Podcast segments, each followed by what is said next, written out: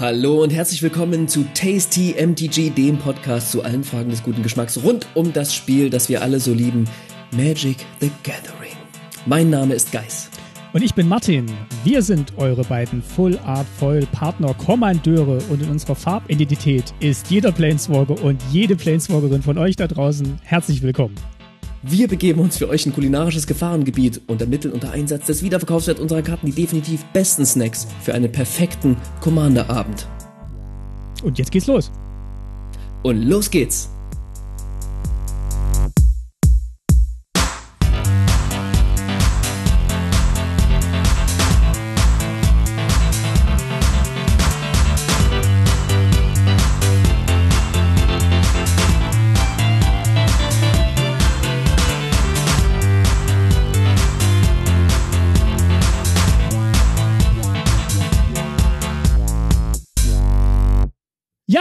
Ähm, da sind wir zur zweiten Folge. Hallo Guys. Schön, dass wir wieder da sind. Ja, schön, dass ihr wieder da seid.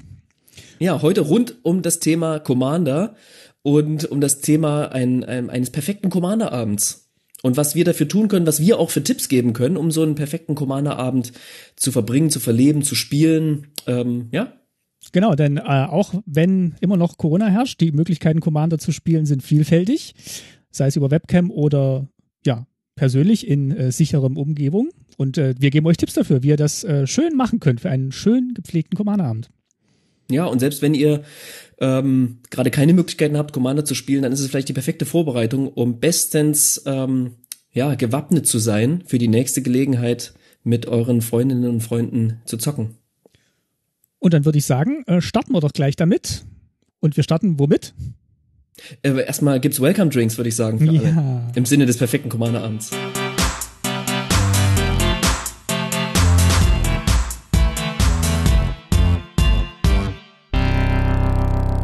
Und die Welcome-Drinks sind unsere News, die wir wie immer vorbereitet haben. Äh, kleine Neuigkeiten aus der großen Neuigkeitenwelt, die Magic ist. Und äh, In meinem Fall muss ich, in meinem Fall muss ich sagen, News in großen Anführungsstrichen auf jeden Fall. Aber ja, leg, leg ruhig mal los. Fund, Fundstücke und Sachen, die uns aufgefallen sind. Ja, Fundstücke mag ich, ja. Ja, Fundstück. Ähm, genau, da würde ich, würde ich anfangen. Und mein Fundstück äh, sind Magic Minigames. Wir hatten ja letztes Mal darauf hingewiesen, dass es zu dem neuen Set äh, Zendika Rising äh, Set Booster gibt. Und ich habe mir eine Box Set Booster gekauft. Mhm, Und- der feine Herr. Hm, ja, die, die, äh, die Collector Boosters des kleinen Mannes. Und das Schöne ist, ähm, ich halte es jetzt hier mal in die Kamera, das sehen jetzt die Hörer nicht, aber ich verlinke das. In den, äh, in den Boostern sind manchmal so äh, Karten drin, die auf beiden Seiten so äh, Magic Minigame oben stehen haben und dann ist da eben so eine kleine Spielanleitung drin, wie man eben mit einem oder wenigen Boostern ein kleines Spiel machen kann, äh, abseits von dem großen Magic-Spiel. Ah ja. Ah, Das sind die Karten, die bei den ganzen Box-Openings immer weggeschmissen werden am Ende. Genau, also, Also das sind einfach Karten, die vorne und hinten mit so Regeltext bedruckt sind, oder was? manchmal auch nur hinten. Manchmal ist vorne ein Token und hinten ist der Regeltext bei sehr einfachen Regeln. Wow. Ah, wow. Aber Mach manchmal- mal ein Beispiel. Ähm, genau, also eine habe ich rausgesucht. Das trifft nämlich auch äh, sehr gut das, was wir letztes Mal gemacht haben mit unserer kleinen Preisverleihung. Und zwar, ich versuche das jetzt zu übersetzen. Ähm, das heißt, äh, eindeutig besser heißt das Minispiel. Und es funktioniert so, dass jeder quasi einen Booster öffnet. Äh, Im Fall von Zendika Rising die Karten rausnimmt, die keine Magic-Rückseite hat. Ähm, also die doppelseitigen Länderkarten. Und dann gibt's hier auf der Rückseite ein, äh, gibt's hier 34 Kategorien.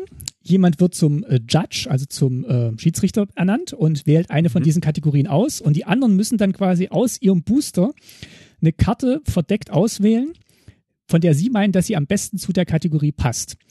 Und ähm, Kategorien könnten zum Beispiel sein bester Urlaubsort, äh, ähm, Okay. der nächste Planeswalker, ähm, die beste, beste Gruselgeschichten-Titel oder eben auch ähm, äh, Colossal Dreadmores äh, Abendessen. Genau, und dann wählt, dann wählt jeder quasi eine Karte aus und gibt die dem Judge oder ja, in Mhm. unserer aktuellen Situation übermittelt die dann auf irgendeinem anderen Weg und er liest es dann vor und dann wird eben abgestimmt oder ausgewählt, wer da am besten getroffen hat und dann geht die Schiedsrichterrolle an den nächsten weiter.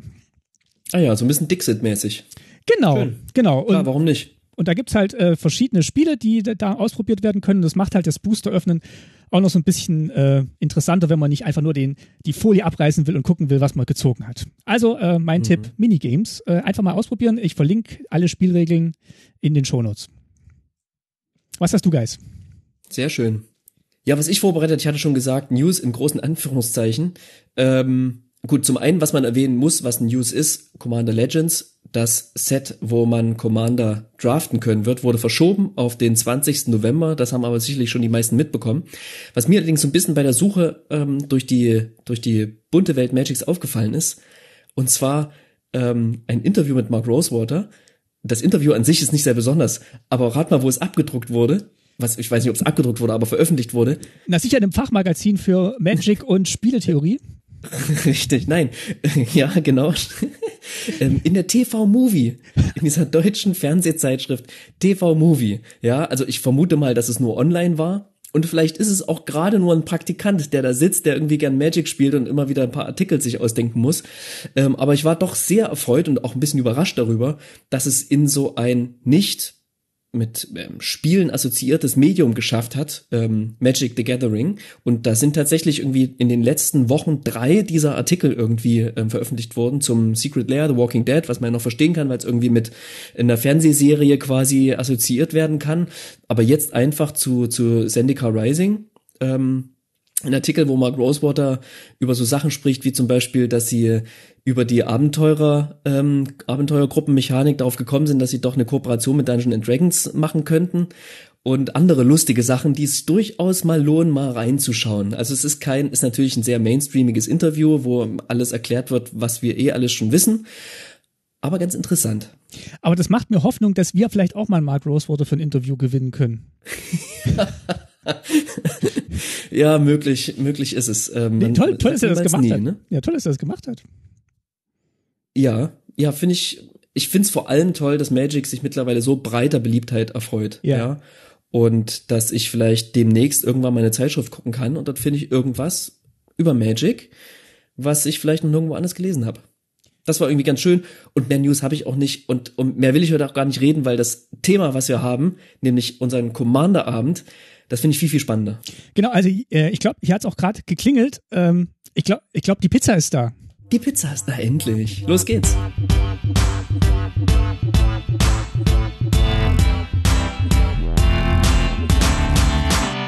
Ja, Commander Legends wurde verschoben auf den 20.11. Das gibt uns jetzt die Gelegenheit, ein bisschen mehr über das Spiel an sich zu sprechen. Martin, du und ich, wir spielen beide sehr, sehr gern Commander. Muss man einfach mal so sagen. ist eines unserer Lieblingsformate. Vielleicht das Lieblingsformat neben Draft. Und so geht's ja auch, wie dieses Jahr oder letztes Jahr schon äh, verlautbar wurde oder verlautet wurde, den meisten von euch. Angeblich ist Commander das beliebteste, die beliebteste Art und Weise, Magic the Gathering zu spielen. Genau, das äh, ja, ist einfach das Format, was wir auch sehr, sehr gerne spielen, was uns am meisten Spaß macht, wo wir immer die neuen Karten danach bewerten. Und äh, ja, vielleicht sollten wir noch mal ganz kurz vorstellen, was das Format eigentlich ist und äh, wo es herkommt, bevor wir dann ganz tief einsteigen, wie man damit schön spielt. Ja, genau, in, in aller Kürze würde ich sagen, ne? Denn ich vermute mal, jeder, der hier zuhört, hat schon mal Commander gespielt, hat mindestens ein Commander-Deck und kennt sich mit den grundlegenden Regeln aus. Ja, aber für die, die jetzt durch die TV-Movie zu uns gekommen sind in dem Podcast, erklären wir es nochmal ganz kurz. Na, erklär mal kurz. Also, ähm, man wählt quasi für sein Deck eine legendäre Kreatur aus, den sogenannten Commander oder den Kommandeur. Und dann braucht man noch 99 andere Karten. Und diese 99 anderen Karten beinhalten unter anderem Basic Länder und alle anderen Karten dürfen aber nur einmal vorkommen. Also jede Karte mit einem einzigartigen Titel darf nur einmal vorkommen. Und ähm, es gibt noch eine weitere Einschränkung. Diese Karten dürfen nur Karten sein, die auch in der sogenannten Farbidentität des Kommandeurs auftauchen. Also ein Beispiel, eure legendäre Kreatur ist ähm, rot-grün äh, also braucht rotes und grünes Mana, um sie zu casten oder hat vielleicht auch noch eine weiße aktivierte Fähigkeit, dann wäre die Farbidentität des Kommandeurs weiß, grün und rot. Und alle Karten, die ihr spielt, dürfen dann auch nur weiß, grün und rot oder äh, ja, Mischungen davon sein. Genau, und so baut man sich dann eben sein Deck um diesen Kommandeur herum, wahrscheinlich dann immer um die Fähigkeiten, die er hat, um den Flavor, den er transportiert oder um Synergien, die damit möglich sind. Und weil man eben aus allen Karten auswählen kann, die Magic jemals herausgebracht hat, bis auf ganz wenige Ausnahmen, die gebannt sind, ist das eben A ein Format, wo man wirklich alle Karten nutzen kann, die das Spiel hergibt.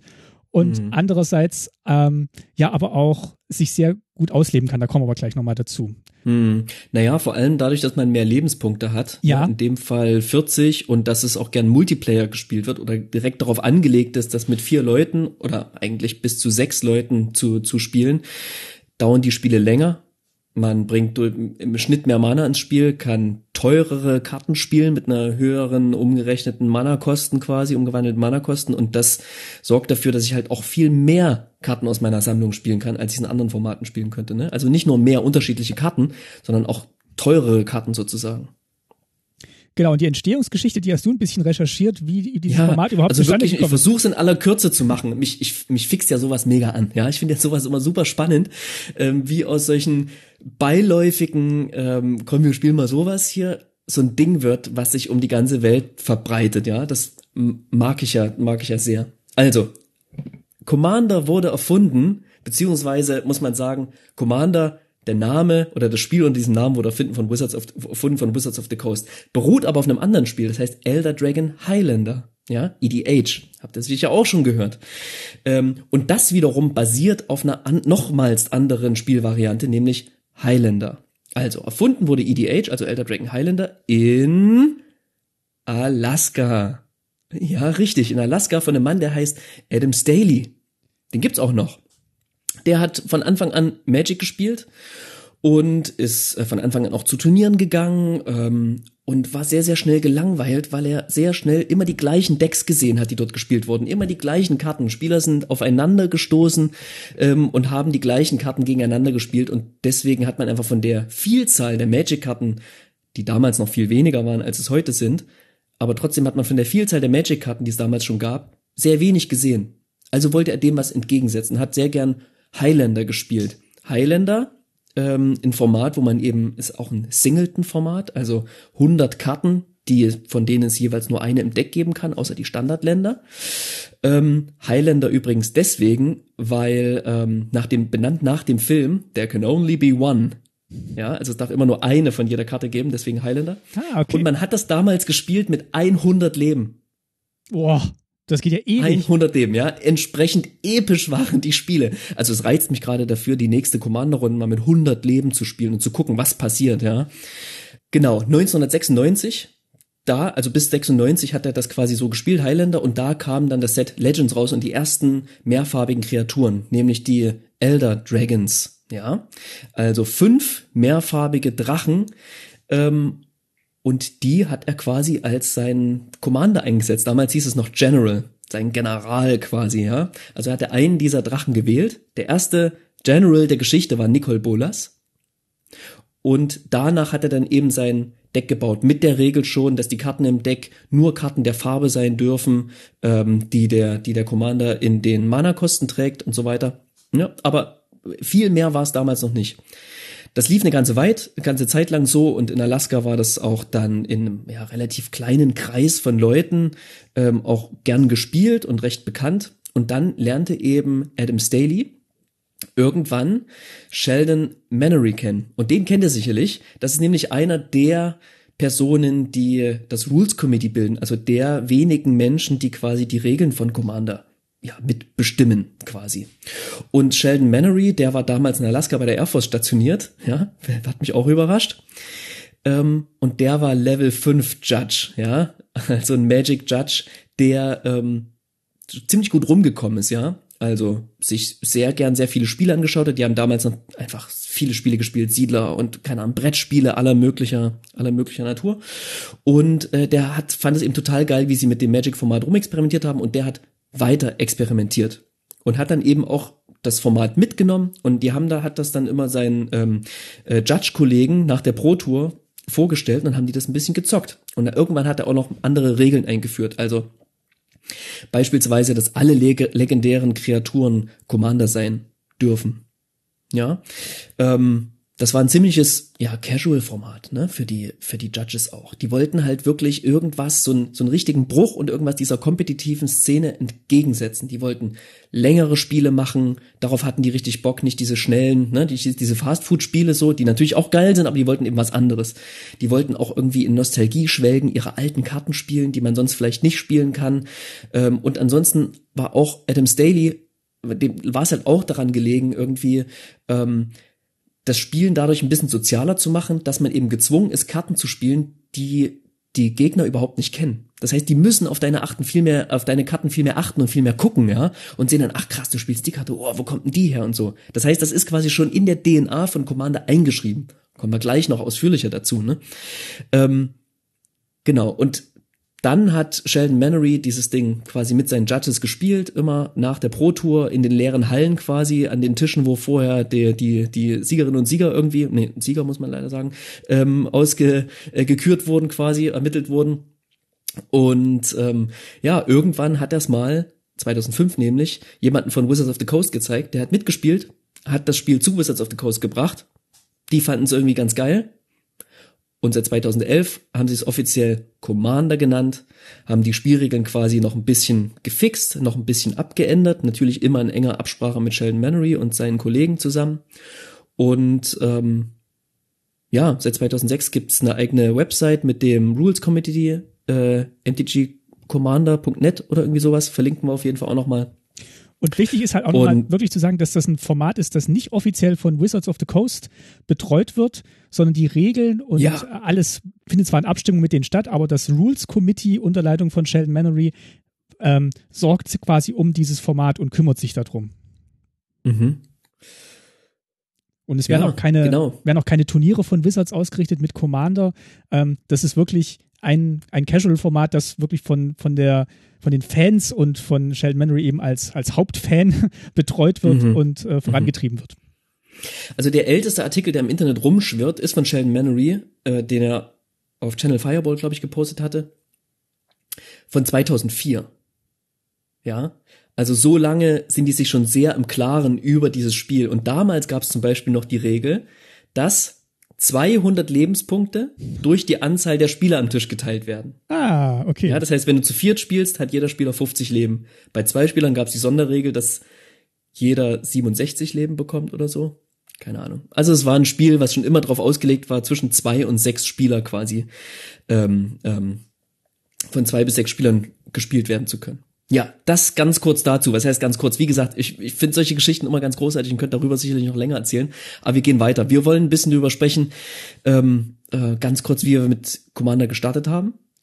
Ja, also eigentlich, ich habe Commander kennengelernt durch euch. Also ich bin ja neu in eure Spielrunde mit reingekommen und äh, meine Freundin, die auch Commander spielt, wir haben dann mal ähm, zusammen mit dir und noch einem weiteren Freund haben wir dann mal Two-Headed Giant, also zwei gegen zwei Commander gespielt und wir hatten keine mhm. Ahnung von dem Format, haben einfach Karten genommen, die wir cool fanden, zusammengeworfen, äh, so mhm. wie es viele von euch vielleicht auch gemacht haben und dann festgestellt, hui, die Decks auf der anderen Seite, die haben dann aber doch ganz tolle Synergien und irgendwie läuft es da runter und wie, wie funktioniert das denn? Und weiter ging es bei mir dann halt mit äh, Commander 2016, also dem jährlichen ähm, Produkt, was mhm. Wizards rausbringt, wo halt fertige Decks drin sind. Und das war für mich dann auch der Startpunkt zu gucken, äh, wie funktioniert dieses Format, wie funktioniert dieses Deck eigentlich wirklich.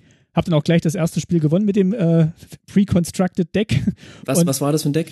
Ähm, das war das vierfarbige Deck von 2016, nämlich Kyneos und Tyro von Meletis. Mhm. Ähm, das war so ein Group Hack Deck, da kommen wir gleich noch dazu, was das bedeutet. Also vierfarbig und äh, erstmal überwältigend natürlich vier Farben und äh, wie funktioniert das alles? Und ich habe dann äh, durch einen witzigen Combat Trick gewonnen. Also es war ein, eine sehr schöne Erfahrung und seitdem bin ich dann eben auch bei Commander hängen geblieben. Genau, so bin ich reingekommen. Mhm. Ja, bei mir, mein erster Commander war tatsächlich Sergo Helmsmasher, äh, Sergo äh, Helmbrecher. Ähm, ich habe so zur, zur Khans of Takir Zeit ähm, angefangen, Commander zu spielen und bin dann aber tatsächlich relativ schnell wieder von dem abgekommen, weil wir haben tatsächlich damals auch mit äh, Commander-Schaden gespielt. Also ein Spieler kann dadurch auch verlieren oder ausscheiden, indem er quasi ähm, 20 Schaden eines Commanders bekommt. Kampfschaden? Kampfschaden, genau. Ähm, Sage ich gleich mal vorab, in unserer Playgroup spielen wir ohne Commander Damage. Hm, genau. Jetzt einfach mal so, ne? Dürft ihr davon halten, was ihr wollt, wir machen das so, Punkt.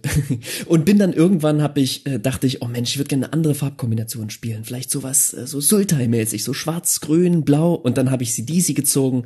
CDC, Brute Tyrant, Brute Tyrannin CDC. Und die ist heute immer noch einer meiner liebsten ähm, Commander. Und äh, ich habe eine Zombie-Token-Sammlung angefangen. Ich habe alle schwarzen 2-2 Zombie-Tokens, die jemals gedruckt wurden, außer einen, der leider 50 oder 60 Euro kostet. Das habe ich noch nicht eingesehen, mit dem zu kaufen. Ähm, genau, das ist auf jeden Fall mein Herzenscommander, die mag ich total und ähm, spiel die aber auch immer wieder anders. Ne? Der Commander bleibt gleich, aber das Deck, was sich drumherum baut, ist, ist immer wieder anders und das finde ich spannend. Genau, jetzt habt ihr schon so ein paar Stichworte gehört, die wir gleich noch vertiefen wollen. Also Lieblingscommander, ähm, wir haben irgendwie die Regeln ein bisschen angepasst. Wir spielen das in einer Playgroup und äh, genau, und darauf wollen wir uns jetzt im Folgenden so ein bisschen konzentrieren. Denn wir hatten es am Anfang gesagt, wir wollen mit euch besprechen oder wir besprechen unter uns und ihr könnt nicken oder mit dem Kopf schütteln, wenn ihr das hört, was wir sagen und uns schreiben, was falsch und was gut war. Was ein perfekt. Ihr könnt auch in, Ihr könnt auch in euer Device schreien. Ja, aber schreibt uns lieber, dann können wir auch drauf eingehen. Genau, also wir wollen quasi diskutieren, was macht denn eigentlich jetzt so einen perfekten Commander-Abend aus und ja, was, was brauchen wir dazu alles? Und da haben wir das so ein bisschen unterteilt in Spielerinnenbedürfnisse, also Bedürfnisse, die Spielerinnen und Spieler haben können, wenn sie sich zum Commander-Spielen treffen, verabreden oder auch drauf einlassen. Ja, also das, das fußt so ein bisschen auf einer kleinen Umfrage, die ich gemacht habe. Ja, ich habe bei Reddit einfach mal einen Post gemacht und habe gefragt, hey, wenn ihr euch zum Commander-Spielen trefft, was was macht euch denn besonders viel Spaß oder was ist denn bei euch besonders? Gibt es da besondere Regeln oder irgendwas? Und aus diesen vielen Antworten, also es waren glaube ich 90 Kommentare oder so, die abgegeben wurden, ne? ist jetzt nicht mega repräsentativ, aber man hat schon so gewisse Überschneidungen gemerkt, konnten wir zumindest so ein bisschen feststellen, okay, was überschneidet sich vielleicht auch mit deren Vorstellungen eines schönen, positiven, gut verlaufenden Commander-Abends mit unseren und sind da auf ähm, fünf Punkte gestoßen, durch die wir jetzt mal ähm, durchgehen wollen. Genau. genau. Und wir haben, und, jeden, wir haben jeden Punkt noch unterteilt in, ähm, ja. in drei Unterpunkte. Weiß nicht, ob du das gerade sagen wolltest, sonst. Äh, nee, nee, sag mal. Äh, genau, also wir haben diese fünf Punkte und jeder Punkt besteht quasi aus einem davor. Also was kann man machen, bevor man sich zum Spielen trifft, damit dieser Punkt in Erfüllung geht? Was kann man dann beim Spielen machen? Und was kann man danach machen, wenn das Spiel rum ist. Und danach bewerten wir jetzt eben diese Punkte und füllen sie mit Inhalt.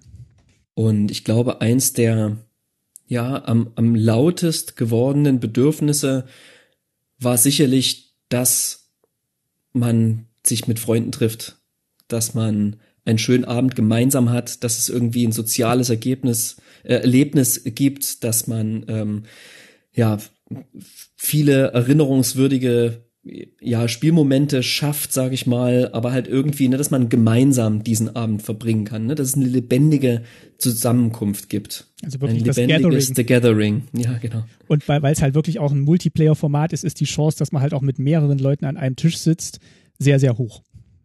Mhm.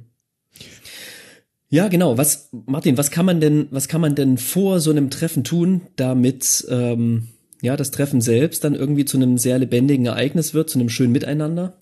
Also wir haben hier als erstes stehen und uns überlegt, dass die gerade schon erwähnten Hausregeln beziehungsweise die persönlichen Anpassungen für dieses Casual-Format eigentlich auch schon ein zentraler Punkt sind. Also es gibt eben, wie gesagt, die Möglichkeit, wie gesagt, überhaupt bei allen Magic-Spielen das anzupassen, aber bei Commander, weil es halt wirklich so in diesem zwanglosen Miteinander funktioniert, bietet sich es eigentlich auch an.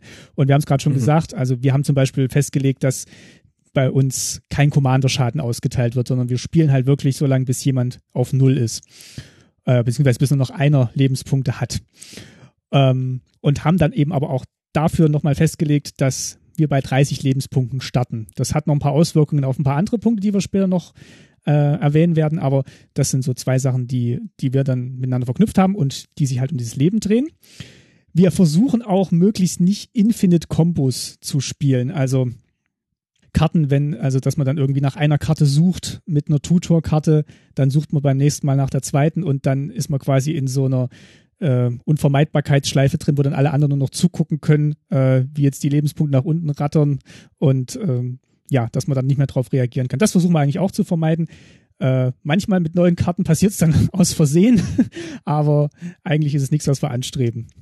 Hm. Es ist allerdings auch nichts, was wir kategorisch ausschließen. Das stimmt. So. Ähm, und viele dieser Sachen sind auch jetzt keine festgeschriebenen Regeln, sondern es ist eine permanente Verhandlung. Wo es allerdings ziemlich konkrete Verhandlungen gab, war zum Thema Land Destruction. Oh ja. Ne? Weil klar, man will sein Deck spielen können und wenn du keine Länder hast, dann fällt das Spielen schwierig. Und wenn es jetzt früh um zwei ist und du gerade die letzte Runde begonnen hast und du merkst, okay, ich muss jetzt hier noch eine Stunde sitzen, weil es einfach ewig dauert, bis es zu einer Entscheidung führt, dann kann das schon zu Diskussionen führen irgendwie. Und das hat bei uns dazu geführt, dass wir gesagt haben, erst gesagt haben, hey, keine, keine Massenländerzerstörung, ja, kein Armageddon oder sowas. Ähm, und dass wir auch gesagt haben, hey, übertreib's nicht mit den, mit den Land Destruction Karten. So, ne? Es macht einfach, macht der gesamten Gruppe keinen Spaß, wenn das Spiel künstlich in Länge gezogen wird, wenn man merkt, dass der Gegner vielleicht keinen Plan hat, was er mit den zerstörten Ländern anfangen soll, sondern erstmal sagt, okay, er fängt erstmal an, richtig, richtig das Spiel sozusagen auf den Kopf zu stellen, zu, zu verlangsamen und dann zu gucken, wohin es geht. Ähm, sicherlich ein sehr umfassendes Thema, worüber man eine ganze Folge füllen könnte, aber es hat dazu geführt, dass wir für uns diese Regel ähm, definiert haben, dass wir ähm, nicht zu viele davon spielen, ja. Und das ist, glaube genau. ich, das glaube ich auch der wichtige Punkt dabei, dass, dass wir das halt für unsere Gruppe beschlossen haben. In eurer Gruppe kann das ganz anders aussehen.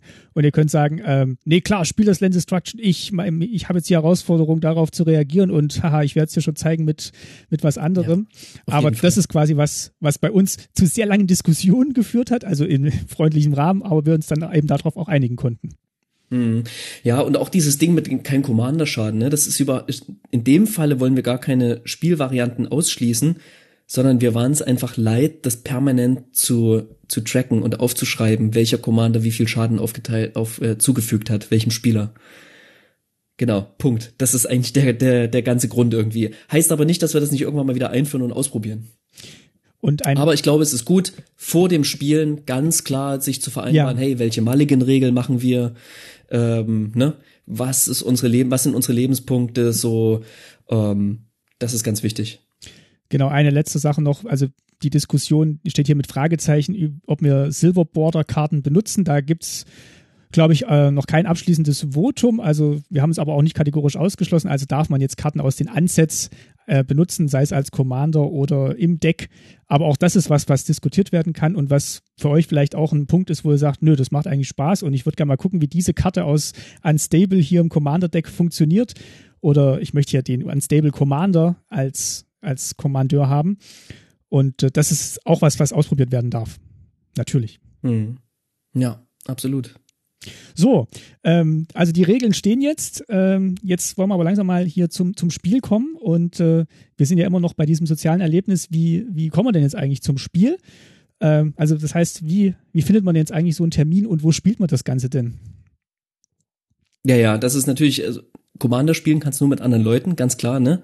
Und ähm, wenn es nicht nur eine Person ist, umso besser. Wir haben eine kleine Chatgruppe, wo einfach viele Leute drin sind und da findet sich eigentlich immer irgendwie eine Kombination aus zwei, drei, vier. Wir hatten neulich auch fünf irgendwie, die zusammen geskypt haben, was dann schon ein bisschen zu viel war, ne?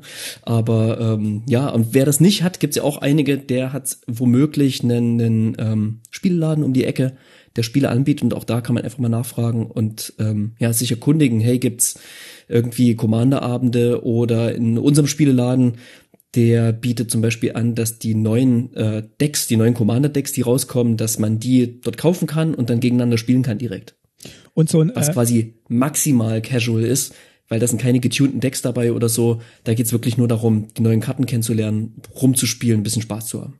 Und oftmals entsteht halt auch über den Spielladen ein Kontakt zu Magic-Gruppen. Das heißt, wenn ihr jetzt wirklich neu bei Commander seid und ihr dann wieder in den Spielladen gehen könnt, guckt mal, ob da Leute sind, die Commander spielen und vielleicht ergibt sich dann Kontakt, dass ihr dann äh, in so eine Spielgruppe reinkommt oder ihr gründet selber eine mit Leuten, die sich dann eben auch gerade die anderen drei neuen Decks gekauft haben und sagt hier, äh, wollen wir uns dann nicht mal regelmäßig treffen und die Decks zusammen ausprobieren und äh, verfeinern.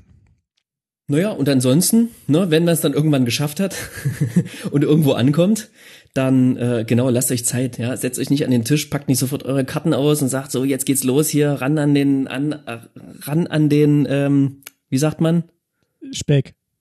Speck. genau. Ähm, quatscht ein bisschen, Zeit für Welcome Drinks natürlich, ne? Ähm, ja, bestellt was gemeinsam zu essen, sorgt auf jeden Fall für, ein, für eine lockere Atmosphäre, die einfach zu Commander passt und in der es dann auch viel mehr Spaß macht zu zocken. Genau, weil man ist ja immer auch ein Stück weit Gast. Also man kommt zu jemandem nach Hause, wenn er sonst zu Freunden kommt, dann erwartet er jetzt auch nicht, dass der äh, sofort hier gleich äh, mit dem mit dem großen mit der großen Neuigkeit um die Ecke platzt, sondern man kommt erstmal an, man erzählt so ein bisschen, man fragt, ob man was zu trinken will, man, man wartet auf die anderen, kommen ja auch nicht alle gleichzeitig. Man kann schon überlegen, ah, äh, wollen wir vielleicht davor noch was zu essen bestellen und äh, hier, ich habe Getränke mitgebracht, die können wir schon mal kalt stellen. Also soll eigentlich ein richtig schöner Abend werden und da gehört eben auch dazu, dass alle entspannt sind und jetzt nicht äh, hektisch da, hektisch da aufschlagen und dann sofort, äh, wo sitze ich? Hier, ich habe schon mal gemischt und äh, los geht's. Hey, aber versteh mich nicht falsch, ne? Ich find's tatsächlich auch geil, dass Magic ein Spiel ist, wo man hinkommen kann, die Karten auspackt und man einfach nur spielt und auch nicht gezwungen ist, mega zu socialisen, sondern einfach spielen können dürfen, ne? Und auch das ist sozusagen ermöglicht es sehr niedrigschwellig auch Freundschaften zu schließen, die vielleicht sonst gar nicht möglich wären, weil man sich irgendwie nicht, keine Ahnung, dreimal auf ein Bier trifft, bis man dann entscheidet, komm, wir sind jetzt befreundet oder so. Ähm, kann einfach Magic miteinander spielen. Und dann, ja, lernt man sich auch beim Spielen kennen. Und wie man weiß, beim Spielen lernt man die Leute manchmal schneller kennen und von viel mehr Seiten, als man sie so kennen will, wenn man mit ihnen arbeitet oder, oder, keine Ahnung, Fußball spielt oder so. Na gut, Fußball spielen ist doch was anderes. Egal. Ich habe nicht Fußball gesagt. Streich das. Kannst du, kannst du Fußball spielen. Warum habe ich Fußball gesagt? Was soll das überhaupt? so. Und wenn wir dann endlich losspielen, dann, Martin, dann. was wäre denn dann wichtig, damit man ein schönes, gemeinsames Miteinander irgendwie hat? Ja, also wie bei allen Spielen ist es natürlich wichtig, dass man, dass man fair spielt und äh, ja, äh, auf die anderen achtet. Und fair sein heißt in dem Fall eben auch Fragen zu den eigenen Karten beantworten, äh, aufmerksam sein, dass was die anderen spielen und äh, eben auch fair sein in dem, was die Karten machen und jetzt nicht irgendwas verheimlichen, was jetzt passiert mhm. und Fragen auch ehrlich beantworten. Also zum Beispiel einfachste Frage, äh, hat, da, hat jemand bei deinen Kreaturen äh, Reichweite, wenn ich jetzt mit meinem Flieger angreifen würde? Und dann sagt man natürlich nicht, äh, wirst du schon sehen, greif doch mal an. Sondern sagt er ja, nee, hier. Weiß der, ich auch nicht. ja, ja, genau. Also das, das ist dann eher äh, ein bisschen uncool. Ja, was glaube ich auch wichtig ist, sich äh, vor Augen zu halten, die Trigger sind die Verantwortung aller Mitspieler, ja. Also wenn es irgendeine Karte gibt, die im Upkeep einer Person triggert, dann müssen alle drauf achten. Und wenn er vergessen wird, dann ist es der Fehler von allen, ja. Ähm, es gibt zum Beispiel die schöne Karte ähm, Step Wound, Stichwunde. Kostet zwei und ein schwarzes Mana, ist eine Verzauberung Aura, verzaubert eine Kreatur und die verzauberte Kreatur hält minus zwei, minus zwei. So, ne, wenn man die jetzt gegen eine Kreatur einsetzt, die das Ganze überlebt, also dann, ne, minus zwei, minus zwei bekommt, aber die bleibt liegen, dann passiert folgendes. Zu Beginn des Versorgungssegments des Beherrschers der verzauberten Kreatur verliert dieser Spieler zwei Lebenspunkte. Das passiert einfach immer wieder in jedem Upkeep. Ist eine Stichwunde. Genau. Und das will man natürlich selber sehr gern mal vergessen, ne? Wenn man dran ist, man sieht da die Step Wound und denkt sich so, oh, schon wieder zwei Leben verlieren. Nee.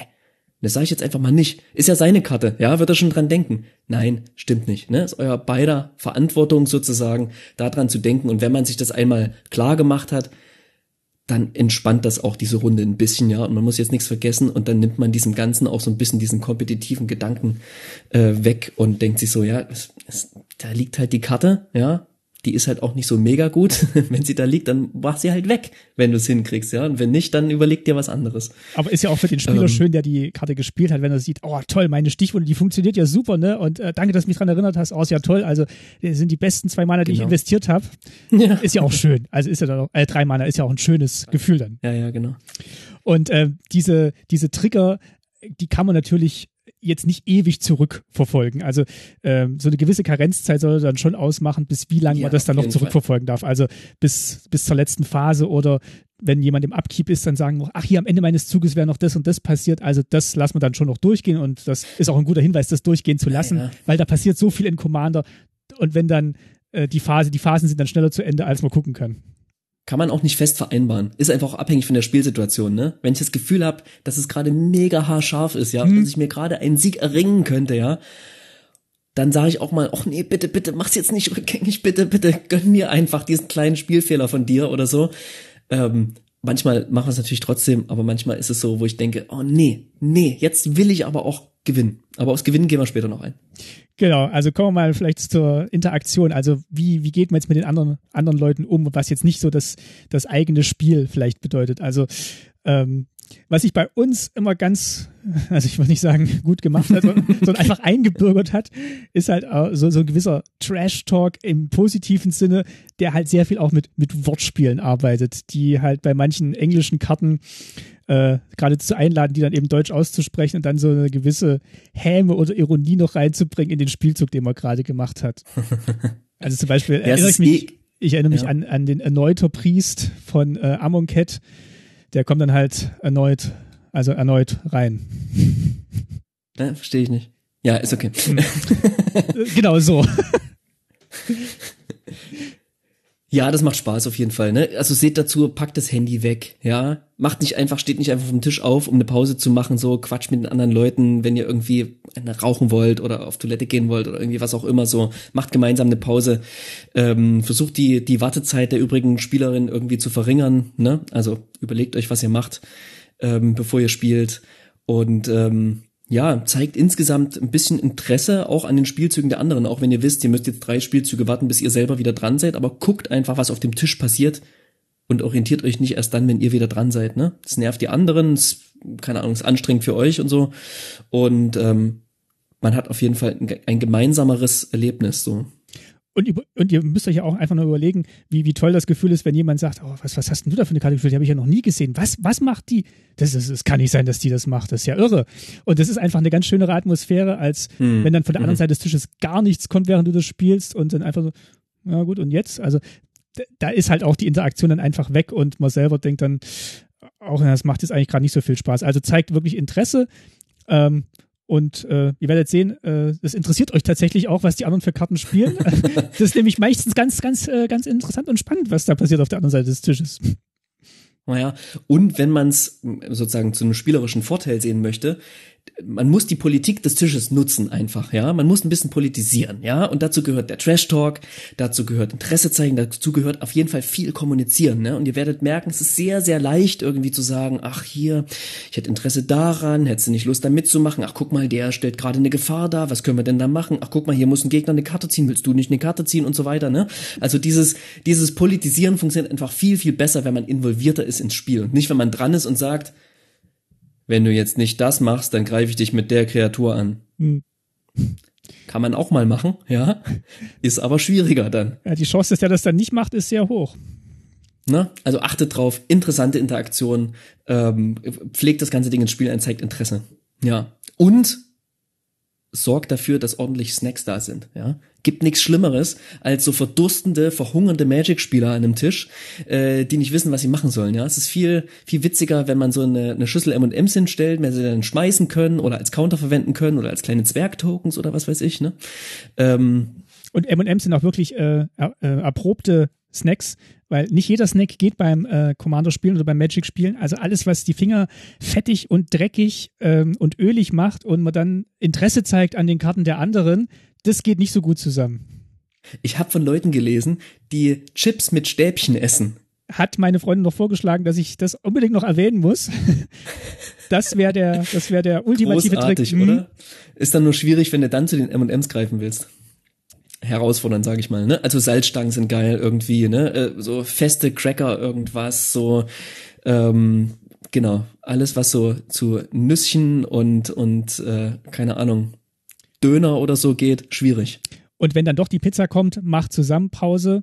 Nicht, dass dann einer mit der Pizza auf dem Schoß da sitzen muss äh, und seine 30 Trigger abarbeiten muss, die dann noch Interaktion mit anderen Karten haben. Das geht nicht gut aus. Ich würde gern noch einen kleinen Snack-Win verteilen. Ja, sehr gern. Ja, also ich würde die M&M's oder sowas oder Smarties oder was auch immer du kaufen möchtest, ähm, eigentlich gewinnen lassen. Aber sozusagen mein nächster Snack-Win, den ich nirgendwo erwähnt gesehen habe, sind äh, Knusperflocken. Es ist Schokolade, ich weiß, aber es ist zusammen mit ähm, mit Knäckebrot, ja. Das heißt, die sind auch nicht in der Tafel, die man irgendwie zerdrücken muss oder irgendwas. Da kannst du reingreifen. Ein paar Knusperflocken. Ist geil. ist mein Snack-Win auf jeden Fall. Und mein Snack-Win ist, äh, ist eine Kombination und zwar äh, eine Gelee-Banane zusammen mit äh, einer Salzbrezel Und das ist, das ist ganz toll im Mund. Es ist halt schokoladig, es ist weich, knusprig und salzig und es, also ist die Summe besser als die Einzelteile, möchte ich fast sagen. Also ich finde es auch geil, aber ich will trotzdem gerne mal wissen, wie viele Leute sich jetzt allein bei dem Wort Gelee-Banane übergeben haben. Das ist so was Gutes. Also, Ach, ich muss ich auf jeden Fall ausprobieren. Hast du aber auch noch nie mitgebracht, Martin. Mach das mal. Ich habe das immer nur einzeln mitgebracht. Ich habe mich noch nicht getraut, die, ja, die volle Combo. Stimmt, wir hatten schon öfter das Gelee-Bananen-Gespräch. Ja. Okay, und ansonsten, äh, was haben wir denn noch hier? Ja, natürlich irgendwie bei der Auswahl der Karten, ne, beim Deckbau kann man auch natürlich darauf achten, dass man Karten spielt, die ähm, spannend sind für die gesamte Gruppe. Ich denke da zum Beispiel an ähm, Mechanismen wie Vote, ne, aus Conspiracy, mhm. jetzt auch keine, keine Übersetzung dafür, ähm, wo man einfach den, den, den Tisch abstimmen lassen kann. Ich, ich mach mal ein Beispiel, ja. Hier gibt's Bite of the Black Rose, ist eine Hexerei, kostet drei Mana und ein schwarzes und hat Will of the Council, heißt das hier. Dann gibt's einen Text dazu, erklärt, was das ist. Starting with you, each player votes for sickness or psychosis, also Reihe um, stimmt ihr ab für sickness or psychosis. If sickness gets more votes, creatures your opponents control get minus two, minus two until end of turn. If, if psychosis uh, gets more votes, or the vote is tied, each opponent discards two cards. Ja, also ihr stimmt ab. Ähm, wenn das eine gewinnt, kriegen alle Kreaturen minus zwei, minus zwei. If das andere gewinnt, dann ähm, oder Gleichstand ist, dann muss jeder Gegner zwei Karten abwerfen. Ja, ist eine schöne Ankommen, Sorcery und ist auf jeden Fall was, wo jeder am Tisch angesprochen ist und sich irgendwie verhalten muss und dann natürlich auch das Politisieren losgeht und gefragt wird, okay, wer stimmt jetzt wofür ab und so, ne? Hat auch eine schöne Illustration von Franz Vorwinkel. Ähm, ist eine, ist eine schöne Karte, ne? Vielleicht nicht die beste in Commander, aber darum geht's auch nicht immer beim Commander. Ja, es geht auch darum, vor allem interessante Karten zu spielen und Karten zu spielen, die, die, die Spaß machen. Ja, und überhaupt diese Mechaniken aus Conspiracy, also auch die Monarch-Mechanik ähm, ist halt eine ganz tolle Mechanik, ähm, wo dann halt mhm. derjenige, der der Monarch ist, eine zusätzliche Karte in seinem Endstep zieht und wenn ihm Schaden zu, wenn ihm Schaden zugefügt wird, dann wird eben jemand anders Monarch. Und das eignet sich halt sehr toll, weil dann diese Kronerei umgeht und man dann Capture the Flag so ein bisschen. Genau, man hat dann noch so dieses Minispiel in dem großen Spiel drin. Äh, ich möchte ja eigentlich noch die zweite Karte in jedem Zug ziehen und äh, ich greife dich jetzt vielleicht doch an oder hilf mir doch mal den anzugreifen. Ähm, dann lasse ich dich in der nächsten Runde Monarch werden und ähm, da kann man auch so so kleine äh, Intrigen spinnen. Oh, Kartenziehen macht Spaß. Ich sag's dir, Kartenziehen macht Spaß. Ähm, ja, ich, ich finde zum Beispiel auch Karten spannend, die ähm, dem Gegner Entscheidungen überlassen. Ne? Also man empfindet zwar bei vielen Karten als, als Downside, als Nachteil, wenn der Gegner plötzlich eine Entscheidung treffen kann, aber wenn ich mit diesem Mitspieler verbündet bin, ja, und sag, hey, du kannst mir hier einen Gefallen tun und ich tue dir da einen Gefallen oder hey, ich habe dir doch vorhin den Gefallen getan und spiel dann äh, Fact or Fiction, Fakt oder Fiktion, für drei Mana und ein blaues Spontanzauber, deckt die obersten fünf Karten meiner Bibliothek auf und dann sage ich ihm, hey du, du musst jetzt diese Karten mal auf zwei Haufen verteilen und ähm, dann darf ich einen dieser Haufen in meine Hand nehmen und den Rest auf den Friedhof legen und verteilen mir das doch mal bitte so, dass es irgendwie dass es irgendwie cool ist für mich, ja. Man deckt die auf, das heißt, alle sehen auch die Karten, die da aufgedeckt werden. Und das ist eine super spannende Karte, ne? Weil da kann man natürlich auch Bündnisse brechen in dem Moment. Schön der Flavortext auch. Tu wenigstens so, als ob du verstündest, was wichtig ist. Und so ist es dann auch, ja. Also, wie man es jetzt vorstellen kann beim Commander-Deck, ja, diese vielen Karten, die man vielleicht noch nie gesehen hat, du deckst die fünf Karten auf und dann geht's erstmal das Lesen los, ne? Und dann ähm, gibt's immer wieder spannende Spielentscheidungen. Und weil es halt auch offen ausgelegt wird, haben die anderen natürlich auch äh, eine Meinung dazu. Und sagen, das kannst du nicht machen, ja. nimm die, die zwei Karten ja. da. Wenn du das machst, dann sind wir keine Freunde mehr. Im Spiel natürlich. Die nächste Karte hast du auch reingeschrieben. Das ist auch noch eine schöne Mechanik, die im, äh, im Commander oft vorkommt. Äh, Group Hack, also die Gruppenumarmung. Hm.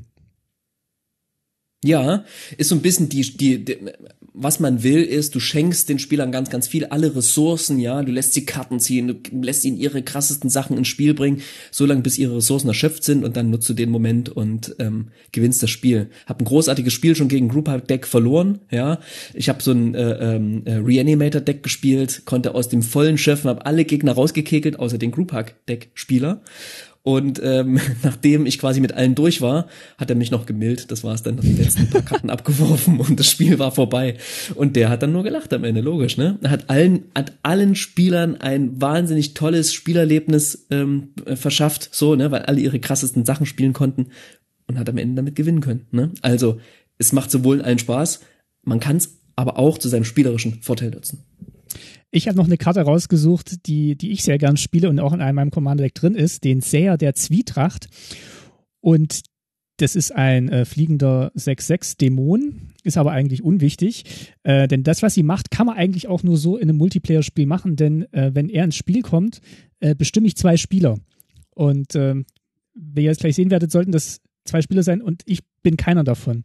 Denn immer wenn einem der bestimmten Spieler Schaden zugefügt wird, verliert der andere bestimmte Spieler ebenfalls entsprechend viele Lebenspunkte. Also es macht schon Sinn, dass das zwei andere sind und dann kann man zugucken, ähm, wie dann äh, eben die anderen äh, überlegen, wen sie jetzt angreifen. Und ähm, natürlich greifen die zwei dann als erstes mich an, weil wenn ich äh, raus bin aus dem Spiel, ist auch der Seher, der Zwietracht raus. Aber das führt auch zu sehr schönen Spielsituationen und äh, ist eben auch so nur in einem Multiplayer-Spiel möglich. Auf jeden Fall. Ja. Ist auch manchmal in einem Spiel zu viert, ne? Wenn man so zwei verknüpft, ist es noch interessanter als in einem Spiel zu dritt, mhm. wo dann plötzlich klar ist, ah, der hat uns verknüpft, wir müssen den jetzt angreifen und so, ne?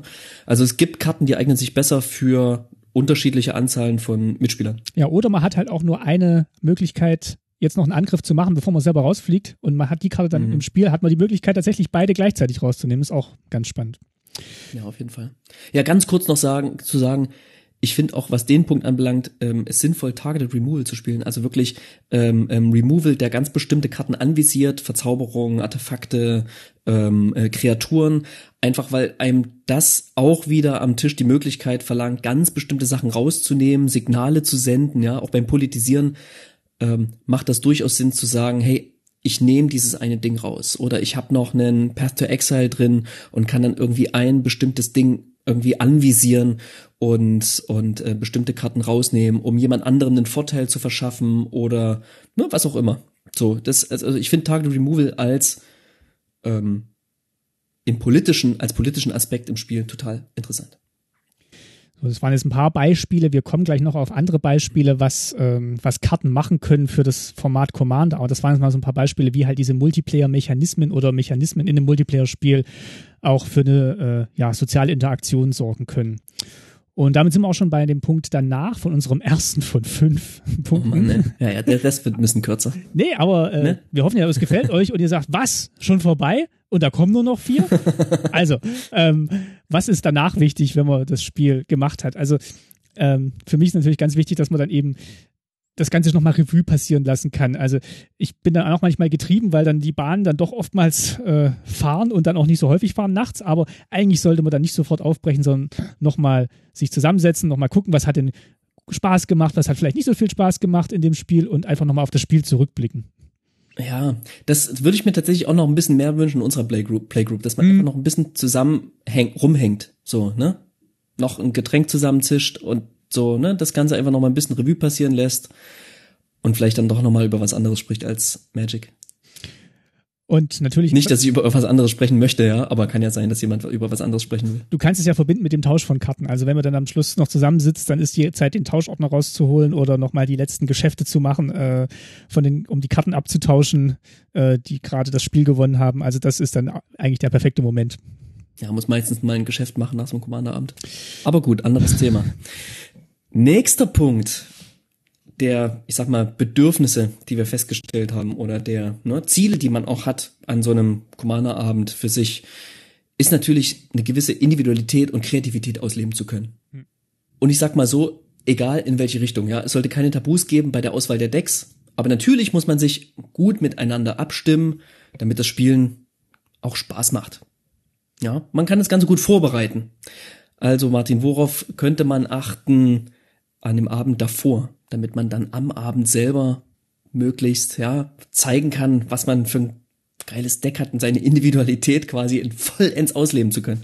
Genau, als äh, als jemand, dessen Spitzname Foil Fischer ist, äh, lege ich natürlich besonders großen Wert darauf, auf die schöne Präsentation und den Flavor äh, des, des Ganzen. Also, was kann man machen? Also, man kann natürlich mit seiner Playmat, also mit der Spielematte, mit der man spielt, schon mal so ein bisschen so, so ein Setting für, für die Schlacht legen. Also gibt's ja auch ganz tolle, die wirklich für Commander ausgelegt sind. Ähm, der Podcast Command Zone bringt ja auch immer eigene raus, die eigentlich so ein Schlachtfeld zeigen. Das ist immer ganz toll, aber auch jede andere Karte äh, eignet sich oder es Matte. Es gibt einen tollen Hersteller, wo man sich hm? selber seine Playmats machen kann. Ja, ähm, ich will jetzt keine Werbung machen für den, aber ähm, ihr werdet den ganz schnell finden im Internet. Wir können ihn ruhig ähm, verlinken. Also wir, wir kriegen kein Geld von dem, äh, noch Customplaymat.de ja. oder so, ne? Custom Playmat. Ich habe zwei Spielmatten und beide bei ihm gemacht und die Qualität ist einfach Toppi Top Top, ja. Also der macht auch Experimente, Experimente wie Foil-Spielmatten, ja. Habe ich auch schon gesehen. Die kann man, glaube ich, nicht kaufen. Ich weiß nicht, ob es die mittlerweile gibt, aber ähm, also. äh, großartig, ja. Schaut, es, schaut da einfach mal rein und da habe ich eine Playmat mit dem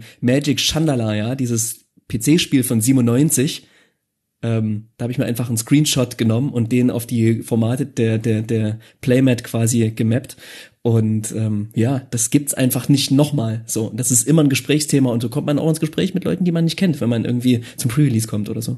Genauso, wenn man jetzt besondere Hüllen hat, die vielleicht nicht jeder hat oder wo man wirklich geguckt hat, dass ja, die passen zum Deck, passen zum Kommandeur, genau, dass man die Hülle hat, dass die Farbe zumindest vielleicht von den Hüllen dazu passt, dass der Kommandeur vielleicht in einer andersfarbigen Hülle drin steckt.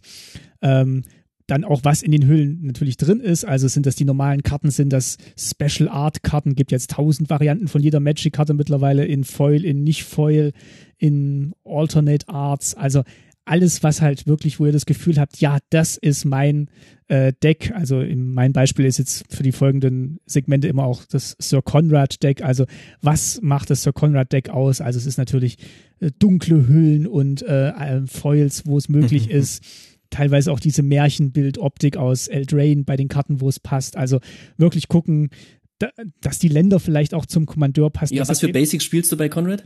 Äh, ich versuche natürlich nur welche aus Eldraine zu spielen, weil da ist äh, Ach, Sir, Sir ja? Conrad zu Hause.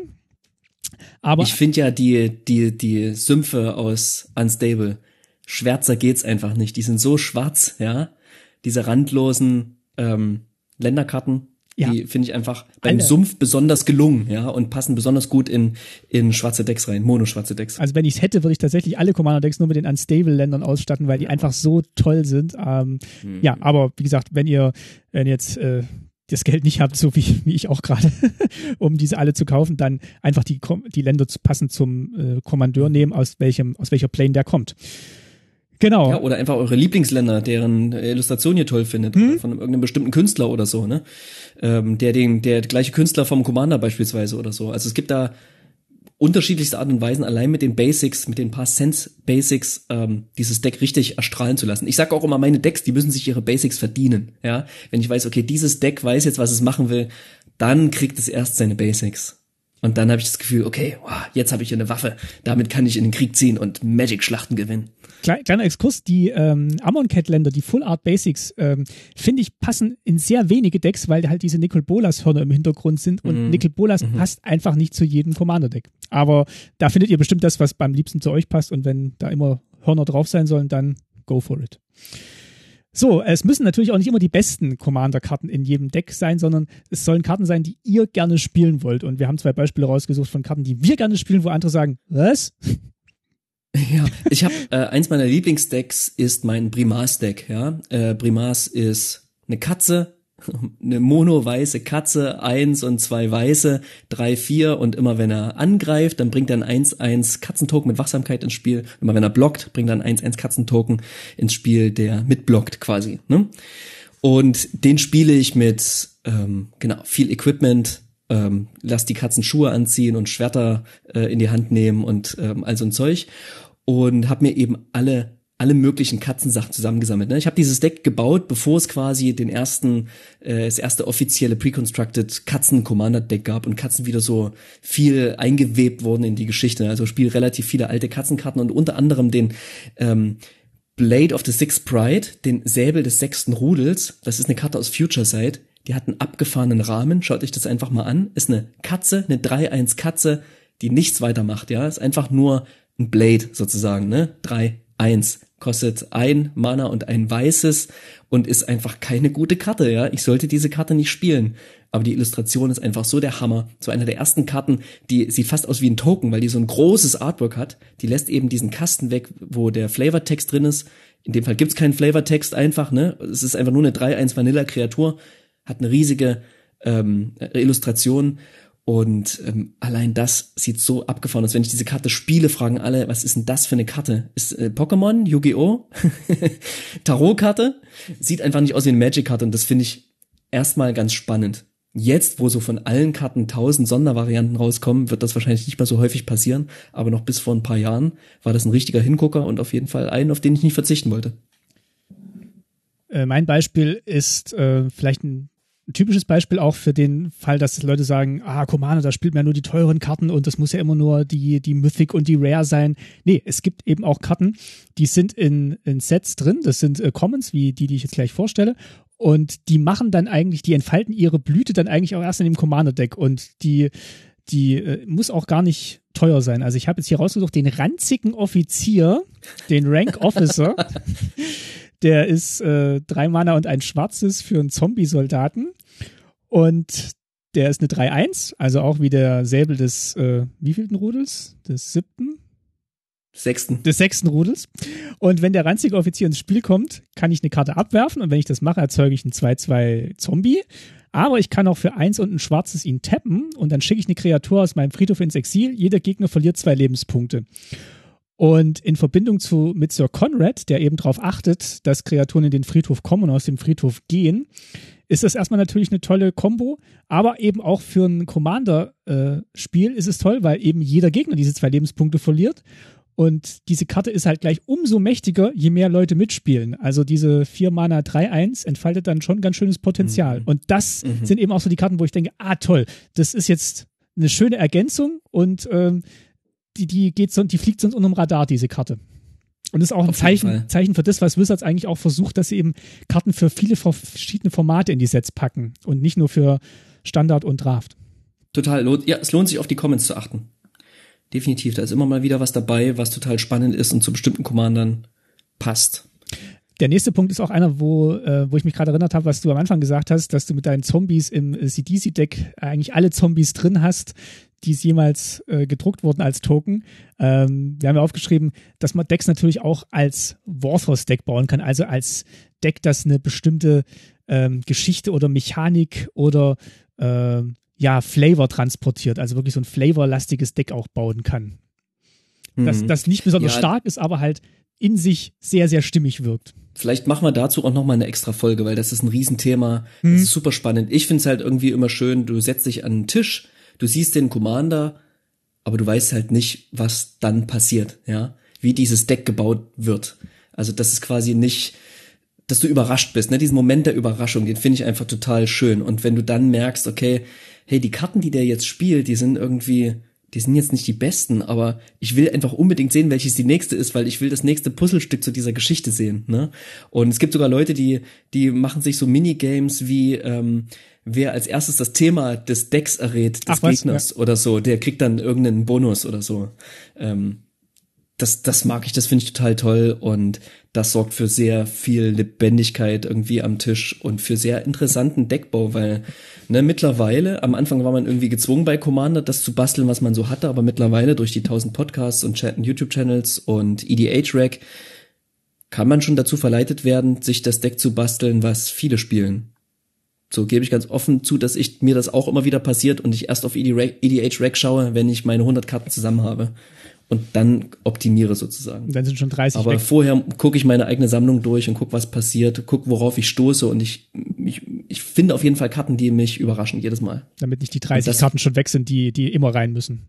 In Anführungszeichen. Genau. Und das ist einfach in der DNA von, von Commander eingeschrieben, dass man das eigentlich tun sollte. Karten einbauen, die niemand anderes auf der Welt spielt. Geht natürlich nicht, aber zumindest Karten, die die, die anderen nicht kennen in der Playgroup. Wo man selber das Gefühl hat, kein anderes spielt und man kommt sich, man freut sich einfach, dass man das jetzt so gemacht hat. Mm, auf jeden Fall, ja. So, letzter Punkt war hier noch ähm, verschiedene Decks spielen können, also dass man wirklich auch seine Kreativität jetzt nicht in ein Deck gießen muss, sondern auch wirklich sagen kann, hey, das ist jetzt äh, mein Deck, das transportiert diesen Flavor und das ist mein Deck, da mache ich eben nur äh, Cycling-Karten rein oder hier mache ich nur Karten rein, die in Throne of Eldraine drin waren. Also mhm. wirklich auch so verschiedene Decks sich zusammenbasteln können. Ja, es muss nicht alles in einem Deck sein. Hm. Ich glaube, man muss sich selber auch davon befreien, dass irgendwie das eine Deck die gesamte Seele ausdrücken muss. Nee, das eine kann mein mono-schwarzes ähm, Deck sein, was alle mega quält am Tisch. Und das andere kann mein Group-Hack-Deck sein. Und ähm, ja, das andere kann mein Combat-lastiges Deck sein, was auch immer, ja. Also ein Deck muss nicht alles ausdrücken, aber es muss zumindest zu eurer Stimmung an dem Abend einfach passen. Deswegen bereitet euch mehrere vor. Und wenn ihr sagt, hey, nein, ich will irgendwie das eine große Deck haben, ach komm, macht euch frei davon macht fünf Decks, sechs Decks, sieben Decks, acht Decks, neun Decks, zehn Decks, ist egal. So, Hauptsache ihr habt eins, worauf ihr Bock habt, es zu spielen. So, was kann man denn machen, wenn man jetzt beim Spielen ist, um seine Kreativität und Individualität äh, auszuleben, aber vielleicht auch mit den anderen zu teilen? Hm. Dazu möchte ich erstmal sagen, das ist auch so ein bisschen ein kleiner Reminder an mich. Macht euch frei, was wie Commander Decks aussehen dürfen. Ja, man sagt in der Spieletheorie so, es gibt diesen Magic Circle, ja. Also im Spiel befinden sich alle in diesem Zauberkreis. Den betritt man vor dem Spiel, dann ist man im Spiel und es darf in diesem Spiel alles passieren. Alles. Ja? Länder dürfen zerstört werden. Um, ähm, Länder dürfen nicht mehr untappt werden. Um, ja? Es darf theoretisch alles passieren und man nimmt es dem anderen, darf es dem anderen nicht übel nehmen, ja. Und wenn das Spiel vorbei ist, tritt man aus diesem Magic Circle wieder heraus und dann ähm, ist man wieder sozusagen außerhalb des Spiels. Ich kann während des Spiels schimpfen und mich beschweren und irgendwas. Es ist Teil des Spiels. Aber nichtsdestotrotz fühle ich mich natürlich auch immer wieder von bestimmten Spielen genervt oder von Karten wie zum Beispiel dem ähm, stillen Schiedsrichter, dem Silent Arbiter. Das ist eine Artefaktkreatur, ein Konstrukt für vier Mana. 1-5 eine Rare. Und der sagt, in jedem Kampf kann höchstens eine Kreatur angreifen. In jedem Kampf kann höchstens eine Kreatur blocken. So, die legt natürlich sehr viele Decks lahm. Ne? Da passiert dann einfach nicht mehr viel. Ähm, aber auch sowas ist eine ähm, ist eine Art und Weise Magic zu spielen. Und ich habe bei dieser Umfrage auf Reddit gemerkt, dass viele Leute so ein bisschen den Spaß am Commander-Spielen auch verloren haben, weil sie von ihrer Playgroup so abgestraft wurden für ihren Spielstil, weil sie halt einfach ein Spiel oder ein Deck bauen wollten, was die anderen auch so ein bisschen quält. Ich weiß, es klingt jetzt total furchtbar, aber ich finde, es ist ein Spiel, es ist ein Spiel und es ist ein Spiel und darin sollte auch möglich sein, einfach mal ein fieses Deck zu spielen, ja? Und wenn ich meine fiese Seite im Spiel auslebe, dann ist es tausendmal besser, als wenn ich es danach oder vor dem Spiel auslebe. Von daher ist zum Beispiel der Silent Arbiter der stille Schiedsrichter eine Karte, die eigentlich vollkommen okay ist, weil es ist auch nur eine Kreatur. Dann entfernen sie doch, ja. Du darfst immer noch alle anderen Karten spielen, ja. Und du darfst immer noch angreifen. Und die hebelt nicht das komplette Spiel aus, so. Ähm, ne? Die Karten sind immer einzeln zu bewerten. Ich möchte noch ein Beispiel bringen für eine Karte, die mich sehr viel, sehr viel Lebensenergie gekostet hatte. Ja, und zwar die Avalanche Riders, den Lawinenreiter, ist eine Kreatur für drei Mana und ein rotes. Ähm, Mensch, Nomade. Hat Eile und hat, ähm, wenn die Lawinenreiter ins Spiel kommen, zerstöre ein Land deiner Wahl. So, denkst du dir, naja, ist ja ein Land, okay, kann man schon mal machen. Hat aber Echo für drei und ein rotes. Echo ist, ähm, ich lese es kurz tatsächlich vor, opfere zu Beginn deines Versorgungssegments diese Karte, falls sie seit deinem letzten Versorgungssegment unter deiner Kontrolle ins Spiel gekommen ist, falls du nicht ihre Echo-Kosten bezahlst.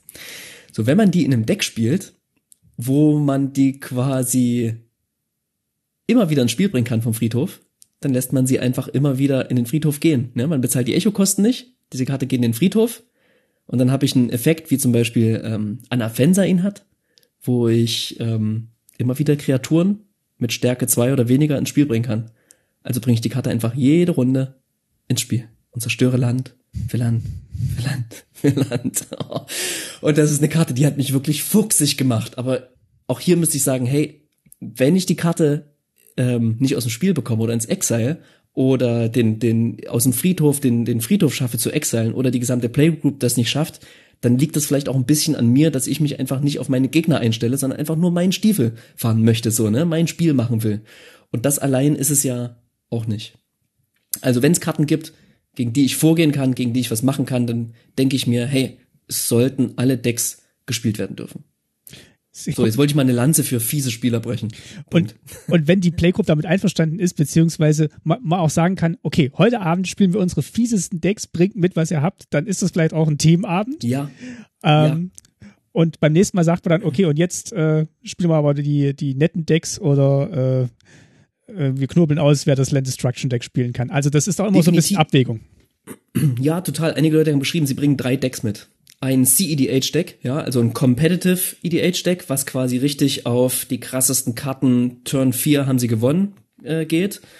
Ein, ja, nettes, gutes, vielleicht ein Deck mit mehr Flavor und ein Junk-Deck, also eins, was sie wirklich zusammengeschmissen haben, irgendwas, was sie ausprobieren wollten, Experimente machen wollten. Ähm, und ähm, ja, dann ähm, genau, kann man eben dann beim Spielen oder vor dem Spielen sich darauf einigen, welche man, welche Decks gegeneinander spielen sollten. Ich weiß gar nicht, ob wir das schon erwähnt hatten, ob wir das später noch tun. Ähm, viele Playgroups haben ihre eigene Power-Skala. Die sagen einfach, welches Deck wie stark ist, einigen sich darauf, was ist unser Maximum, ähm, überlegen sich, was ist das Minimum und wo könnte sich das da zwischendrin anordnen. Und dann erfährt man dann auch so ein bisschen, je länger man mit seiner Playgroup spielt, was dann so der Power Level ist, was die anderen so spielen und hat dann auch so ein ganz gutes Gefühl dafür, äh, mhm. wie, wie das eigene Deck jetzt dort reinpasst und aufgenommen wird. Und ja, alles, wie gesagt, verschätzen kann man sich immer. Ja, genau, genau, das Verhandlungssache. Verschätzen kann man sich immer, aber wenn man eine grobe Richtung vorgibt, dann, na, dann ist es schon ganz cool. ist auch eine Form von Fairness. Und wenn man jetzt eben auch so ein äh, so ein Deck spielt, worauf man jetzt Bock hat, dann kann man das natürlich noch unterstützen, indem man halt auch das Ausspielen der Karten so ein bisschen ja, theatralisch untermalt und dem ein Narrativ noch hinzufügt. Also bestes Beispiel vielleicht von mir noch das vorhin erwähnte, der vorhin erwähnte Monarch. Also wenn man dann wirklich der Monarch wird und dann Huldigungen mhm. einholen kann von seinen Mitspielern und sagt, so, jetzt werde ich, jetzt bin ich der König und äh, dann kann man natürlich auch so ein bisschen spielen, was, du willst den König angreifen, na, das wird dir aber noch leid tun. Also das kann man dann auch so ein bisschen ausreizen, solange man der Monarch ist, kann man sich auch so ein bisschen. Also wenn jetzt Commander Legends rauskommt, Martin. Ja. Und Monarch, habe ich ja Leuten hören soll, wieder drin sein dann, dann bringen wir so eine, dann bastel ich eine scheiß Krone für unsere, für unsere, für unsere Runde und setzen dem Spieler dann, dann basteln, basteln wir noch so einen kleinen Monarch, äh, Monarch-Token oben rein, der kriegt dann diese Krone aufgesetzt. Das finde ich gut. Und dann äh, kann man nur noch von sich in der dritten Person sprechen und äh, möge er ihn angreifen. Er wird schon sehen, was er davon hat. Definitiv, ja. Du hast auch noch ein Beispiel rausgesucht. Ja, ich finde es einfach schön, wenn man so ähm, nacherzählt, was die Karten machen. Ne? Also wie ich vorhin schon erzählt hatte, ich habe dieses Katzendeck, was mit viel Equipment spielt, und da ziehe ich den dann äh, den Katzen natürlich die Pionierstiefel an oder die äh, ähm, Swiftfoot Boots oder was auch immer. Ja, das ist einfach sehr sehr schön, wenn man dann so an den gestiefelten Kater denkt und das so ein bisschen nacherzählen kann. Oder die Katzen, die eine Katze hat plötzlich drei Schwerter in der Hand. Ja, und man muss sich vorstellen, wie das sein kann. Ähm, genau. Ach, was ich auch mache bei den Katzen, erzähle ich ganz kurz. Und zwar die, Weiß hat ja einfach sehr schlechten Card Draw, ja.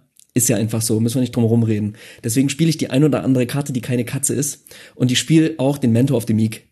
Ja, ähm, den ähm, Mentor des Sanften, irgendwie sowas auf Deutsch, hab's gerade nicht das genau im Kopf. Sanftmütig. Äh, den Sanftmüt, ja, irgendwie sowas, ne? Und da, immer wenn ich eine, eine Kreatur mit, mit geringer Stärke spiele, kann ich eins bezahlen und eine Karte ziehen.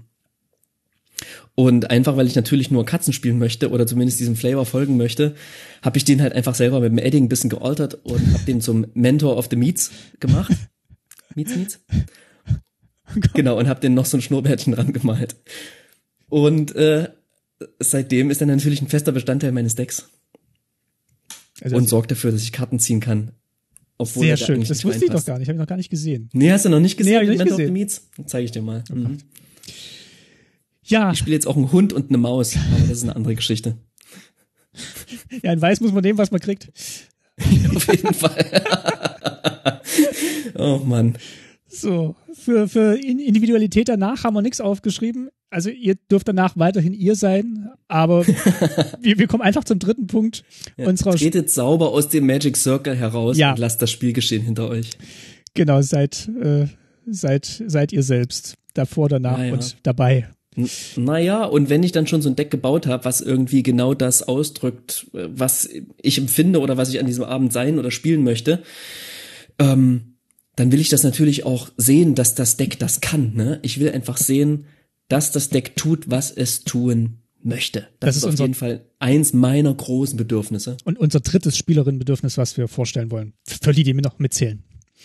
Genau, tun, was das Deck tun möchte. Was macht man denn davor, um sicherzustellen, dass das Deck tut, dass es das tun? Naja, sei dir im möchte. Klaren darüber, was dein Deck tun möchte. Das ist, finde ich, der größte Fehler, den ich immer mache. Ja, einfach genau wissen, was macht das Deck, wie gewinnt das Deck und ähm, was muss passieren, damit ich wirklich zufrieden bin. So, ne? Welcher, welcher Zustand muss eintreten irgendwie? Muss ich was aus dem Friedhof zurückgeholt haben? Ähm, ähm, muss ich irgendwie eine bestimmte Anzahl von Tokens ins Spiel gebracht haben oder so, ne? Ähm, genau, also was brauche ich, damit ich glücklich bin? Und das muss man sich einmal bewusst sein. Wir haben hier ein paar Kommandeure aufgeschrieben. Ich ähm, stelle mir mal ganz kurz meinen vor, den ich schon erwähnt habe, den äh, Sir Conrad. Äh, ich habe das Gefühl, der macht fast alles. Also der ist, der, der ist.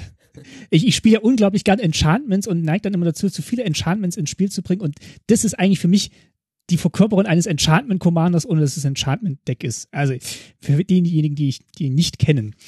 Sir Konrad der Grimmige ähm, aus Eldraine, äh, Illustration von Anna Steinbauer, ist ein Mensch-Ritter, kostet drei Mana und zwei schwarze, ist eine 5-4 und die macht ganz viel, ganz viel tolle Sachen. Und zwar immer, wenn eine andere Kreatur stirbt oder eine Kreaturenkarte von irgendwoher außer aus dem Spiel auf einen Friedhof gelegt wird oder eine Kreaturenkarte aus meinem Friedhof das Spiel, äh, den Friedhof verlässt, fügt Sir Konrad der Grimmige jedem Gegner einen Schadenspunkt zu. Also immer wenn was in den Friedhof reingeht, äh, aus dem Friedhof bei mir rausgeht oder eine Kreatur stirbt, kriegt jeder einen Schaden.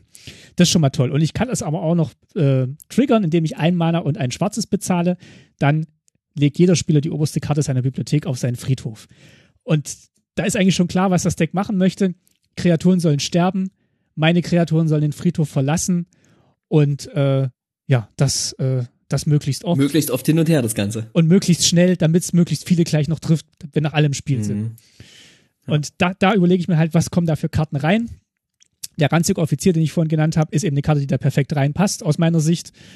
Ja, ist ein schönes Deck auf jeden Fall. Und äh, ja, ich habe das, ich habe das gebaut, zweimal Test gespielt und äh, es macht einfach sau viel Spaß, das zu spielen. Mhm. Ne, man kriegt auch irgendwie mit, je öfter man es spielt, ein klares Verständnis dessen, was der Commander möchte, was ich möchte, ob der Commander dazu passt zu dem, was ich will, ne?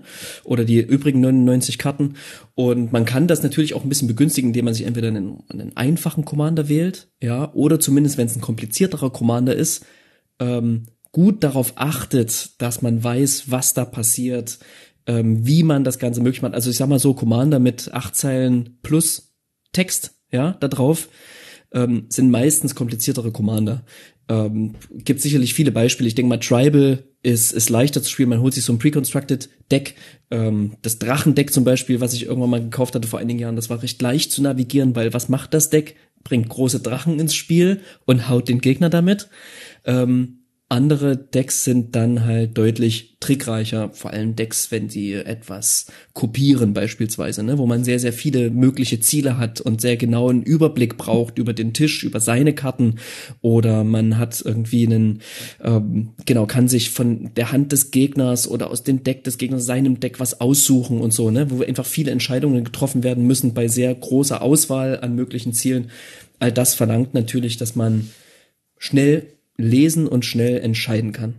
Und auch viele Karten kennt oder einschätzen kann. Ja, genau. Aber wie Ja, gesagt, lass uns mal, lass uns mal weitergehen. Genau. Lass uns ein bisschen überlegen, was wir, was wir beim Spiel tun können. Ähm, Fällt dir was ein? Ja, natürlich fällt uns fällt dir was ein. wir überlegen gerade, wem zuerst Ja. was einfällt. Ähm, ja, genau. Also wir haben ähm, hier ein paar Sachen aufgeschrieben und einer davon ist sicher auch, was wir vorhin gesagt haben, Interesse an dem Spiel der anderen zu zeigen und auch gemeinsam das Spiel zu bewerten. Also wirklich zu gucken, okay, das liegt jetzt auf dem Tisch. Ähm, guck mal hier, ähm, Geis ist jetzt kurz davor zu gewinnen. Was können wir denn machen? Ähm, wa- was ist denn hier die größte Gefahr? Ist es tatsächlich Geis oder seht ihr das anders? Oder wenn es Geis ist, was ist bei ihm denn die Karte, die unbedingt raus muss? Also wirklich gemeinsam zu überlegen, äh, was ist jetzt die Gefahr und wie begegnet man ihr?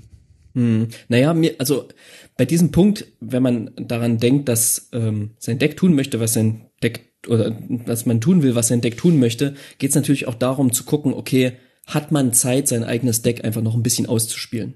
Oder gibt's gerade wirklich eine Gefahr am Tisch, die so groß ist, dass ich kurz meinen eigenen Spielplan links liegen lassen sollte, um mich auf eine andere Gefahr zu konzentrieren? Und vielleicht kommt man drauf, nee, ich baue jetzt hier mein Ding noch ein bisschen weiter aus, ja. Also es geht schon darum, irgendwie sich bewusst dessen zu sein, was beim Tisch passiert und ganz genau die Gefahren abzuschätzen, weil manchmal ist es so, dann lässt man sich aus der Ruhe bringen, ja, mhm. lässt sich auch ablenken irgendwie und plötzlich macht man irgendwas, aber nicht das, was man eigentlich tun wollte ursprünglich, ja.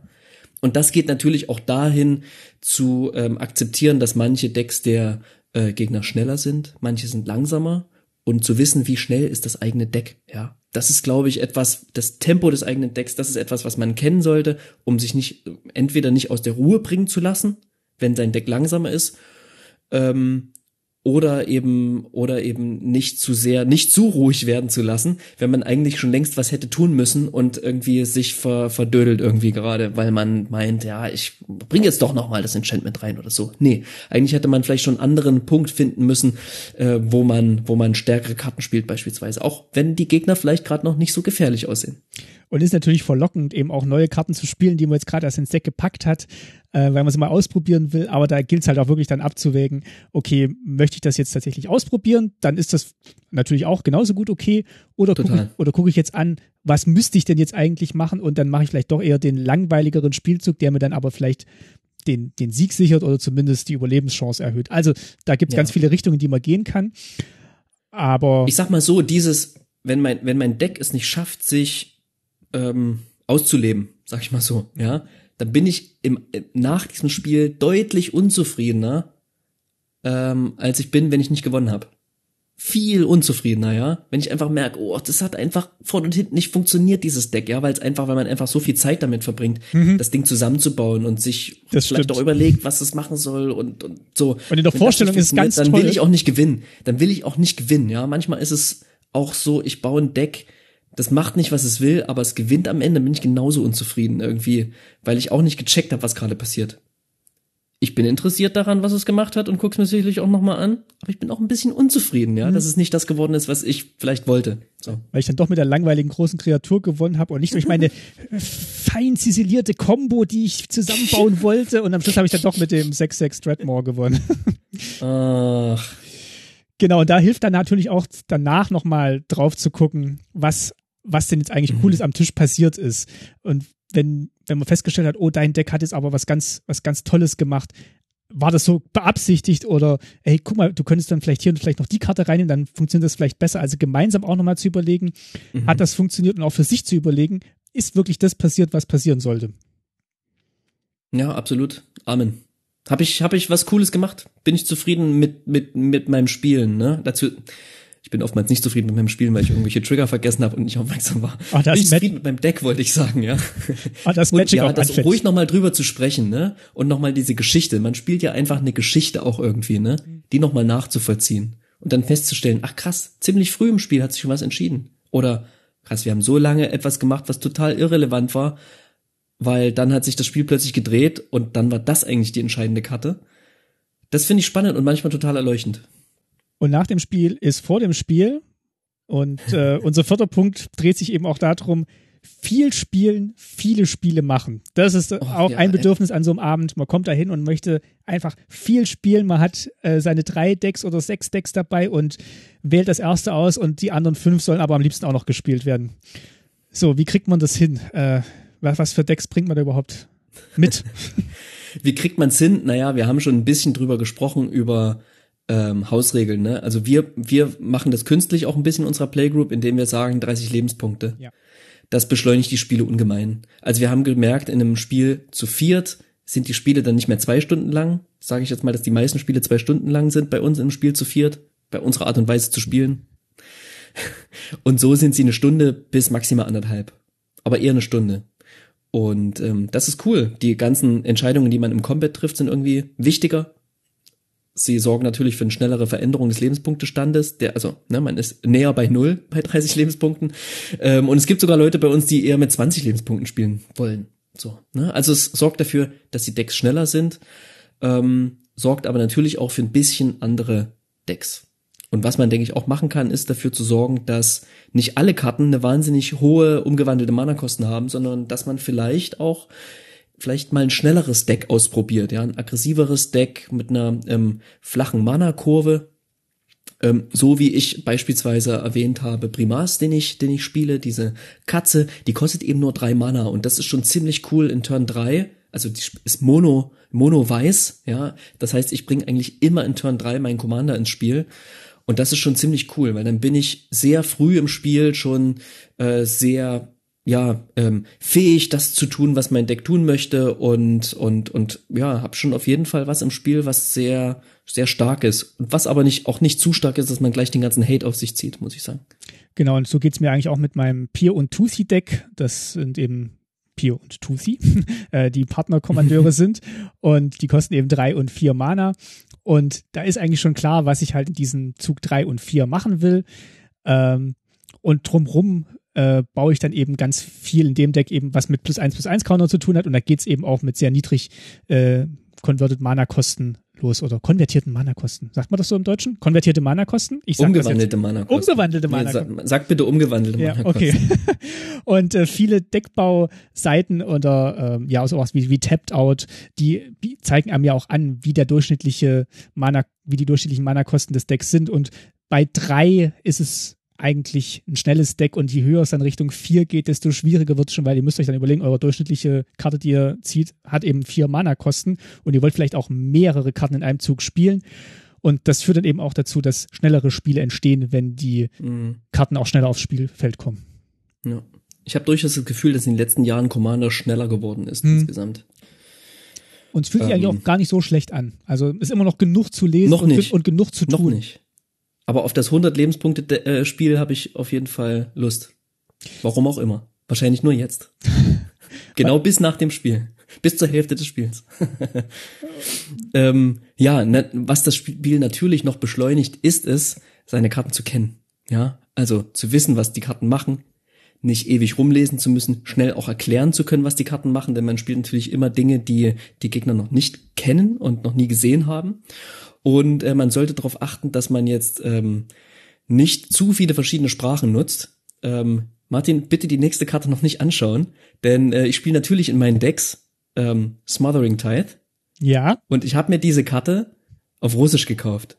Sehr gut. Eine sehr teure Karte ist mittlerweile. Ja, ja. das stimmt. Ich habe die für 1,50 bekommen noch, ja. Was? Ich weiß nicht, wie teuer die jetzt ist, aber ich glaube, ich glaube, die ist, die ist teuer. Warte, stehen hier nicht irgendwo die Preise noch rum? Ich weiß es gerade nicht. Naja, jedenfalls, ich habe mir die Karte auf Russisch gekauft und sage dann immer Smothering Tithe, wenn ich sie spiele, ja. Einfach weil es witzig ist. Egal.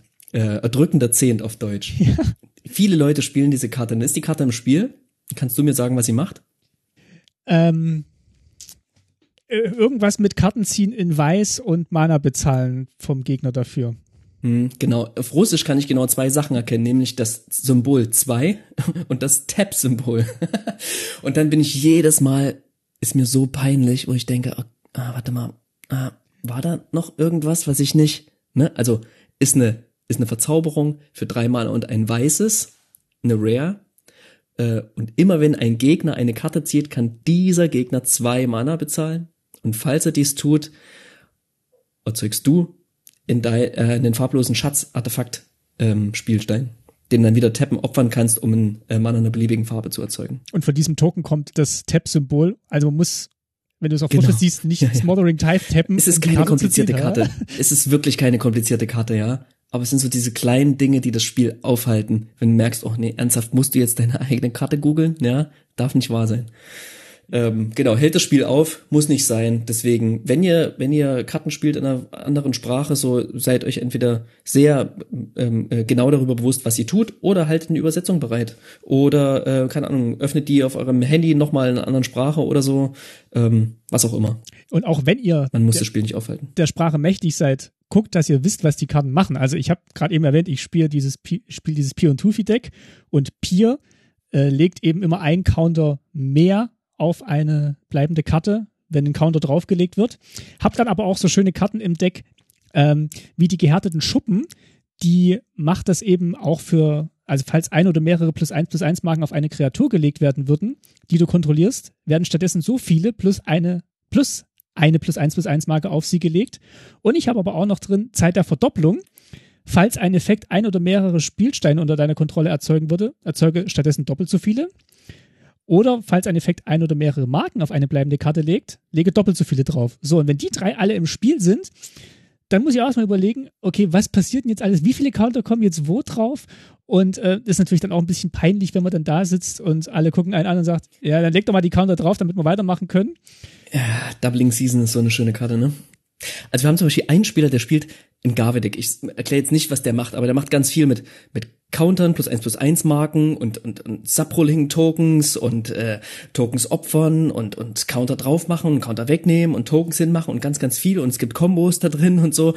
Und es ist einfach, ähm, oder es war für alle für ihn und für alle beteiligten äh, Mitspieler eine Zeit lang total ja ein bisschen nervig irgendwie, weil keiner so richtig nachvollziehen konnte, was passiert jetzt und ach, jetzt gibt's noch den Trigger und jetzt habe ich den vergessen und dann kommt dort noch was ins Spiel und mittlerweile ist er darin aber so geübt, dass es einfach super fluffig funktioniert, ja, und man weiß, okay, wenn der jetzt komplett äh, wenn es jetzt richtig losgeht, dann weiß er einfach, was passiert und kann dann sagen, also ich kürze es jetzt mal ab. Am Ende dieses Spielzug sieht das Ganze so aus. Die Dinger stehen, so viele Subrollings habe ich im Spiel, so viele Counters sind da drauf. Ähm, ne, aufgrund dieser ganzen Trigger. Und das so. macht eben so ein. Wer es genauer erklärt haben möchte, kann es genauer erklärt haben. Punkt.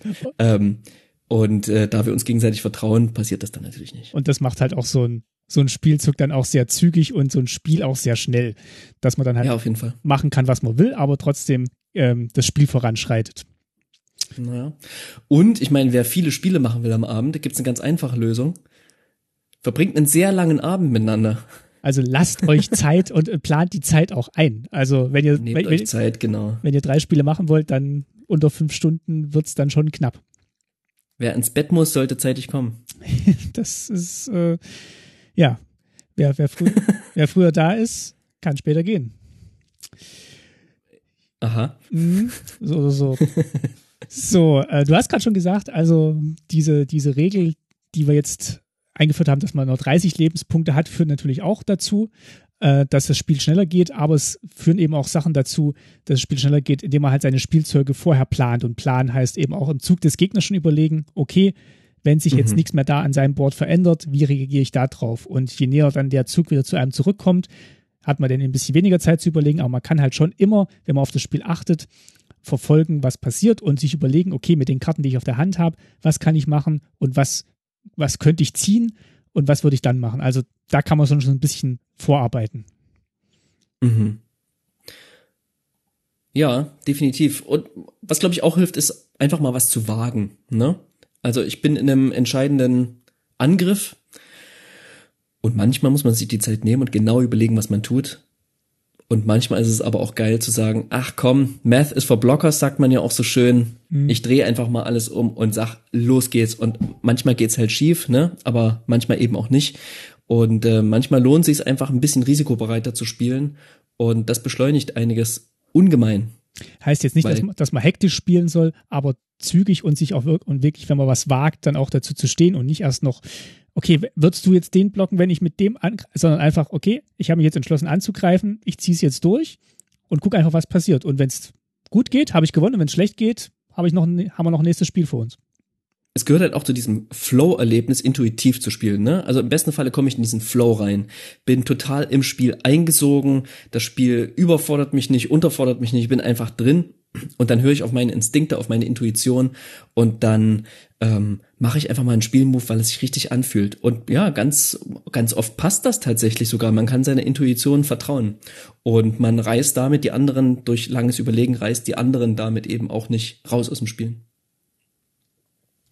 So, und nachdem wir jetzt quasi ein Spiel gemacht haben und ganz viele Spiele gemacht haben, ähm, ja, was, was gehörte noch dazu, um eben viele Spiele an dem Abend noch durchzukriegen? Meinst du, dass man auch gern gewinnen möchte? Das ist, äh, das ist ein Punkt sicher, der da auch mit reinspielt. Und das ist auch unser fünfter Punkt. Also was, äh, was ist mein Bedürfnis, äh, wenn ich gewinnen möchte oder wie wir es auch hier geschrieben haben, ein gutes Spiel ja. zu machen? Was gehört da dazu? Ich, ich, ich glaube auch, dass ich fühle, dass ich gewonnen habe, wenn ich ein gutes Spiel gemacht habe. Ja, es gibt sehr viele Spiele, die super knapp enden, nicht zu meinen Gunsten, ja, die ich verliere. Ähm, aber ich habe bis zum letzten Turn durchgehalten. Ich habe alle Ressourcen meines Decks genutzt. Ich habe keinen Trigger verpasst, ja. Ich habe die Karten gespielt, die ich schon immer spielen wollte. Das Deck hat genau gemacht, was es tun wollte. Und am Ende war es das kleine Fünkchen irgendetwas, was gefehlt hat. Und ich immer so, was für eine geile Story. Das ist ein Spiel, so eins will ich noch mal spielen, ja. Und das ist für mich auch ein, ein, ein, ein gewisser Sieg. Und da gehört eben auch dazu, realistische Erwartungen an sich selber zu haben und an sein Deck zu haben. Also ich kenne, glaube ich, kein Spiel von mir, wo ich keinen Fehler gemacht habe und trotzdem gewonnen habe. Also Fehler passieren einfach immer. Man kann dann trotzdem gewinnen, aber man sollte eigentlich schon sagen, okay, das Deck ist eigentlich ganz gut und ich habe eigentlich die Chance damit zu gewinnen. Oder, naja, ich habe es jetzt gerade erst zusammengebaut, ich will einfach mal testen, was es macht. Also diese Erwartungen sollte man schon mhm. realistischerweise haben, wenn man in das Spiel geht. Ja, absolut. Absolut. Ne? Und auch einfach Bock drauf haben, sein Deck zu spielen. Ne, wenn man irgendwie, wenn alle jetzt die Competitive Decks spielen wollen und man hat da gerade keine Lust drauf und man ist dann so gezwungen, das rauszuholen, dann kann, also, dann kann man nicht gewinnen, ne? Kann man auch kein gutes Spiel machen, so. Das heißt irgendwie auch, man muss einfach Lust haben auf sein Spiel und gegebenenfalls sich dann eben doch auf ein anderes Deck einigen oder auf ein anderes Power Level oder so. Ähm, ja, denn sonst, also wenn ich keine Lust habe, mein Deck zu spielen, dann kann ich es auch nicht, kann ich auch kein gutes Spiel machen. Und dann ist auch egal, ob ich gewinne. Und du hast ja schon angesprochen, also wirklich auch mehrere Decks mitbringen und zu sagen, okay, hier für das letzte Spiel, da spielt jeder einfach das schnell zusammengewürfelte Deck, das er einfach mal austesten will. Und dann sind die Erwartungen auch ganz anders als beim ersten Spiel am Abend, wo man sagt, okay, das ist jetzt mein fein getuntes Deck, das ich jedes mhm. Mal mitbringe und jetzt ist es in seiner perfekten Form und heute ist der Tag, wo ich es spiele und gewinnen werde. Da ist die Erwartung mhm. auch eine ganz andere als beim letzten Spiel des Abends auch den anderen gegenüber zu sagen, hey, ich spiele jetzt mein fieses äh, Deck, was euch lahm, versucht lahmzulegen, so, versucht dagegen anzukommen. Und wenn die Gegner sagen, alles klar, wir lassen uns drauf ein, dann, ähm, ja, dann ist es, gehört zur Challenge dazu, sein eigenes Spiel entwickeln zu können und ein gutes Spiel machen zu können, quasi. Und als weiteren Punkt, den wir hier haben, ist, wie geht's, wie gehen wir denn vor, wenn wir jetzt beim Spielen sind? Also wie stellen wir denn sicher, dass wenn wir im Spiel sind, dass wir da eine Chance auf einen Sieg haben? Oder zumindest auf ein gutes Spiel. Also viele Punkte ja, haben wir auch schon ja. genannt. Also Konzentration und dabei sein ist einfach Vergiss immer, deine Trigger nicht. Ja, ja. ist einfach immer der Punkt. Ähm, aber den können wir vielleicht mal ganz kurz nochmal von der anderen Seite beleuchten. Also wirklich aufzupassen, zu überlegen, nachzuvollziehen, zu gucken, was, was am Bord passiert und da wirklich ein waches Auge drauf zu haben und versuchen, keine Spielfehler zu machen. Ich sage bewusst versuchen, weil es wird einem nicht gelingen und irgendwas wird man verpassen. Aber wir haben auch schon gesagt, jeder ist dafür verantwortlich, die Trigger auch der anderen mit im Blick zu behalten und jeder hat eigentlich Interesse daran, dass die anderen auch ein gutes Spiel macht. Nicht unbedingt, dass der andere gewinnt, da muss man immer noch für selber sorgen, aber äh, also man spielt zwar gegeneinander, aber man spielt auch miteinander. Ja, absolut. Aber dazu gehört auch irgendwie die Gegenseite, man darf einfach im Spiel keine Angst haben, auch mal jemanden rauszukegeln. Ja? ja. Irgendwann muss das Spiel zu Ende gehen irgendwann muss man eben auch gewinnen können. Man sollte keine Angst davor haben, gewinnen zu können. Das heißt eben, dass die anderen auch verlieren, ja, und man sollte jetzt nicht aus Höflichkeit die anderen so lange drin behalten, bis sie ein, bis sie einen selber raushauen, sondern irgendwann gehört es eben dazu zu sagen, okay, ich spiele jetzt Player Removal, du verabschiedest dich jetzt, jetzt sind wir nur noch zu dritt oder dann irgendwann zu zweit und dann ist halt das Spiel auch irgendwann vorbei. Ja, sonst kann man halt nicht gewinnen. Also, wem es wichtig ist zu gewinnen, für den gehört halt das auch mit dazu. Und genauso gut kann es natürlich auch äh, eine Aussage sein, zu sagen, ich möchte einfach jetzt äh, lustiges Spiel machen. Ich, ich spiele jetzt mein Chaos-Deck, ich möchte einfach nur das Spiel hier stören und wenn ihr damit cool seid, dann mache ich mhm. das jetzt. Und mhm. vielleicht gewinne ich auch, aber da gibt es eben ganz verschiedene Ansätze, wie man da reingehen kann. Aber klar, wenn man sagt, okay, das Deck hat das Potenzial zu gewinnen, dann muss man auch sagen, okay, ich ziehe es jetzt so weit durch, dass ich auch gewinnen kann. Tiefstapeln ist eh eine gute Variante. Ja, erstmal nicht der Feind von allen sein. Aber ich habe doch hier nur äh, den 1-1er, der macht ja noch gar nichts. Da passiert doch nichts. Ja. Kann nichts geblockt, kann nicht geblockt werden, aber ist ja nur ein 1-1er, was soll das schon passieren? Du kannst mich angreifen, ich block nicht. Ja. okay, und äh, was wir auch gesagt haben, vielleicht bevor wir jetzt zum letzten Punkt unserer fünf Punkte kommen, ähm, vielleicht muss es auch nicht immer das, das letzte Spiel sein, sondern man kann dann auch wirklich die letzte Stunde dazu nutzen, nochmal zusammenzusitzen und über die Spiele nachzudenken. Und das ist jetzt auch der letzte Punkt, wo wir hier sagen, wie, wie können wir denn danach nochmal auf die Spiele gucken? Und das kann jeder für sich machen. Das kann aber auch in der Gruppe passieren. Aber wir haben jetzt mal zumindest Sachen aufgeschrieben, die jeder für sich nochmal machen kann. Vielleicht auch schon auf dem Heimweg oder nochmal in der U-Bahn oder im Auto, wenn er nach Hause fährt. Was, was kann man denn da nochmal überlegen, was zu den Spielen oder zu dem Sieg geführt hat oder nicht geführt hat? Analyse in, in großen Anführungsstrichen. Ja.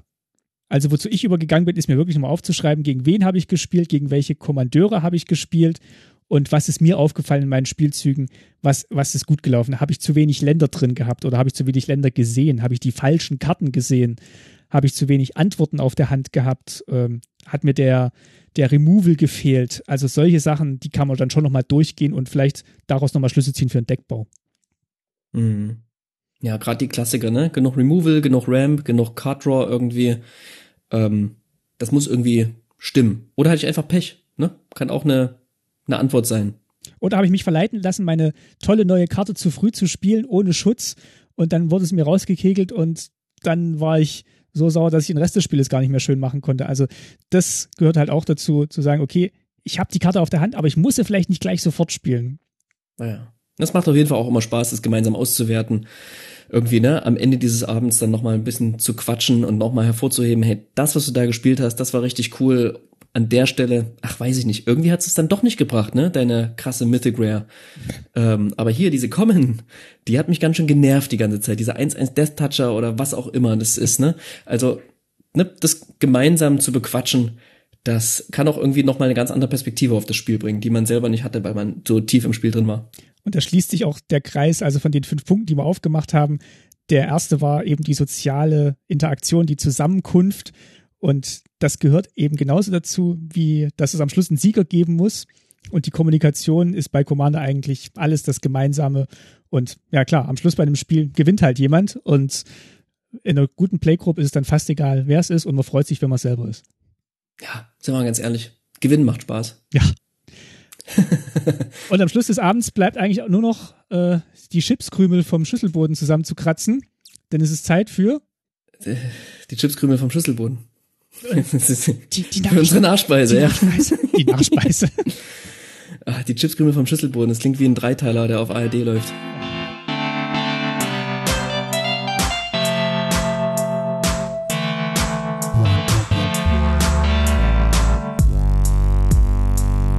Ja, was haben wir denn noch gefunden am, am Boden der Schüssel? Ach, so viel mehr bleibt uns gar nicht zu sagen. Ein Hinweis möchte ich geben, und zwar bei ähm, meinen ähm, Reddit-Recherche, Research Tiraden, ähm, hab ich, bin ich auf was ganz Spannendes gestoßen. Und zwar ein Typ, der einfach einen äh, Beginners Guide für Commander aufschreibt. Der hat einen Google Doc gemacht, dann kann man ihm Kommentare hinterlassen und der schreibt einfach alles auf, was interessant und wichtig ist. Alles für jemanden, der gerade anfängt, Commander zu spielen. Also wirklich alles.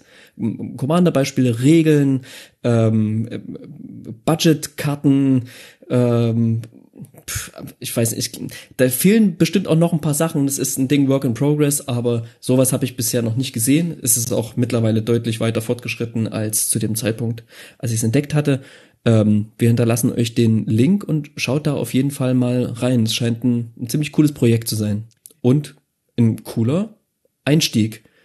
Der beste Einstieg ist natürlich, sich einfach so ein Precon zu kaufen, aufzureisen und loszuspielen.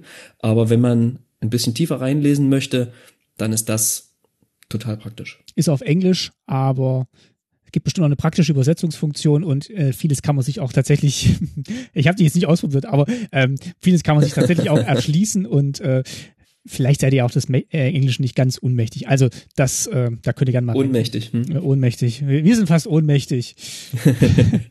ähm, wollte euch aber nicht ähm, in die Nacht, die bei uns jetzt eingebrochen ist, entlassen, ohne nochmal darauf hinzuweisen, dass wir uns jetzt für einen äh, Twitter-Account entschieden haben und zwar für den, der nicht äh, gesperrt ist. Also Hör wenn ihr auf, ey, was für ein. Sch also der, den wir ursprünglich angelegt hatten, den, der, der ist nach wie vor gesperrt und wir haben jetzt ein, äh, ich weiß, wir wissen nicht warum, wir haben noch nichts gepostet da, aber wir haben jetzt einen Alternativ-Account angelegt. Das ist tasty-mtg. Aber nicht in einem Wort, sondern mit einem Unterstrich zwischen. Mit einem Unterstrich. Also ihr könnt auch versuchen, dem anderen zu folgen ohne Unterstrich. Der, der gehört auch uns, aber wir kommen gerade irgendwie nicht nicht dazu. Tasty-MTG. Der ist es jetzt, genau. Und auf Facebook gibt's uns auch. Und äh, wir haben auch schon ein paar Kommentare bekommen, äh, hauptsächlich aus dem engeren und weiteren Bekanntenkreis zur letzten Folge. So ist das halt, wenn man einen neuen Podcast startet. Da geht's erstmal los mit den Leuten, die man kennt und die müssen das dann alle Probe hören. Ähm, aber es haben anscheinend schon mehr Leute den Podcast gehört, als wir kennen. Äh, zumindest aus Magic-Kreisen. Also das freut uns sehr, dass anscheinend auch neue Hörer ja, zu uns gefunden extrem. haben. Ja. Und äh, ja, wenn ja, den größten Gefallen, den ihr uns tun könnt, ist das einfach anderen Leuten weiterzusagen und zu sagen, hey, hört doch mal rein ähm, wenn ihr mal einen Podcast hören wollt, der eben nicht über Decktex und äh, Competitive-Formate und das Ausreizen der letzten Mana-Ressource spricht, sondern eben über alles andere drumherum. Genau, das sind Damit die. würdet ihr uns auf jeden Fall glücklich machen und ähm, auf jeden Fall macht ihr uns glücklich, wenn ihr auch äh, bei der nächsten Folge wieder reinschaltet. Wir können ja schon mal ankündigen, worum es geht. Ja, wir bleiben beim Thema Commander und gucken uns nächstes Mal das äh, Set Commander Legends an, das Geist schon erwähnt hat. Und ja, gucken da, äh, was ist da drin und vergeben auch wieder ein paar Preise, glaube ich, ne? Ah, es wird wieder Fails und Wins geben, aber ich werde mir diesmal ganz genau raussuchen, welche Fails ich vergebe, denn ähm, zum Sendika Pre-Release hatte ich alle meine Fails im Pool und ich hatte den schlechtesten Pool aller Zeiten.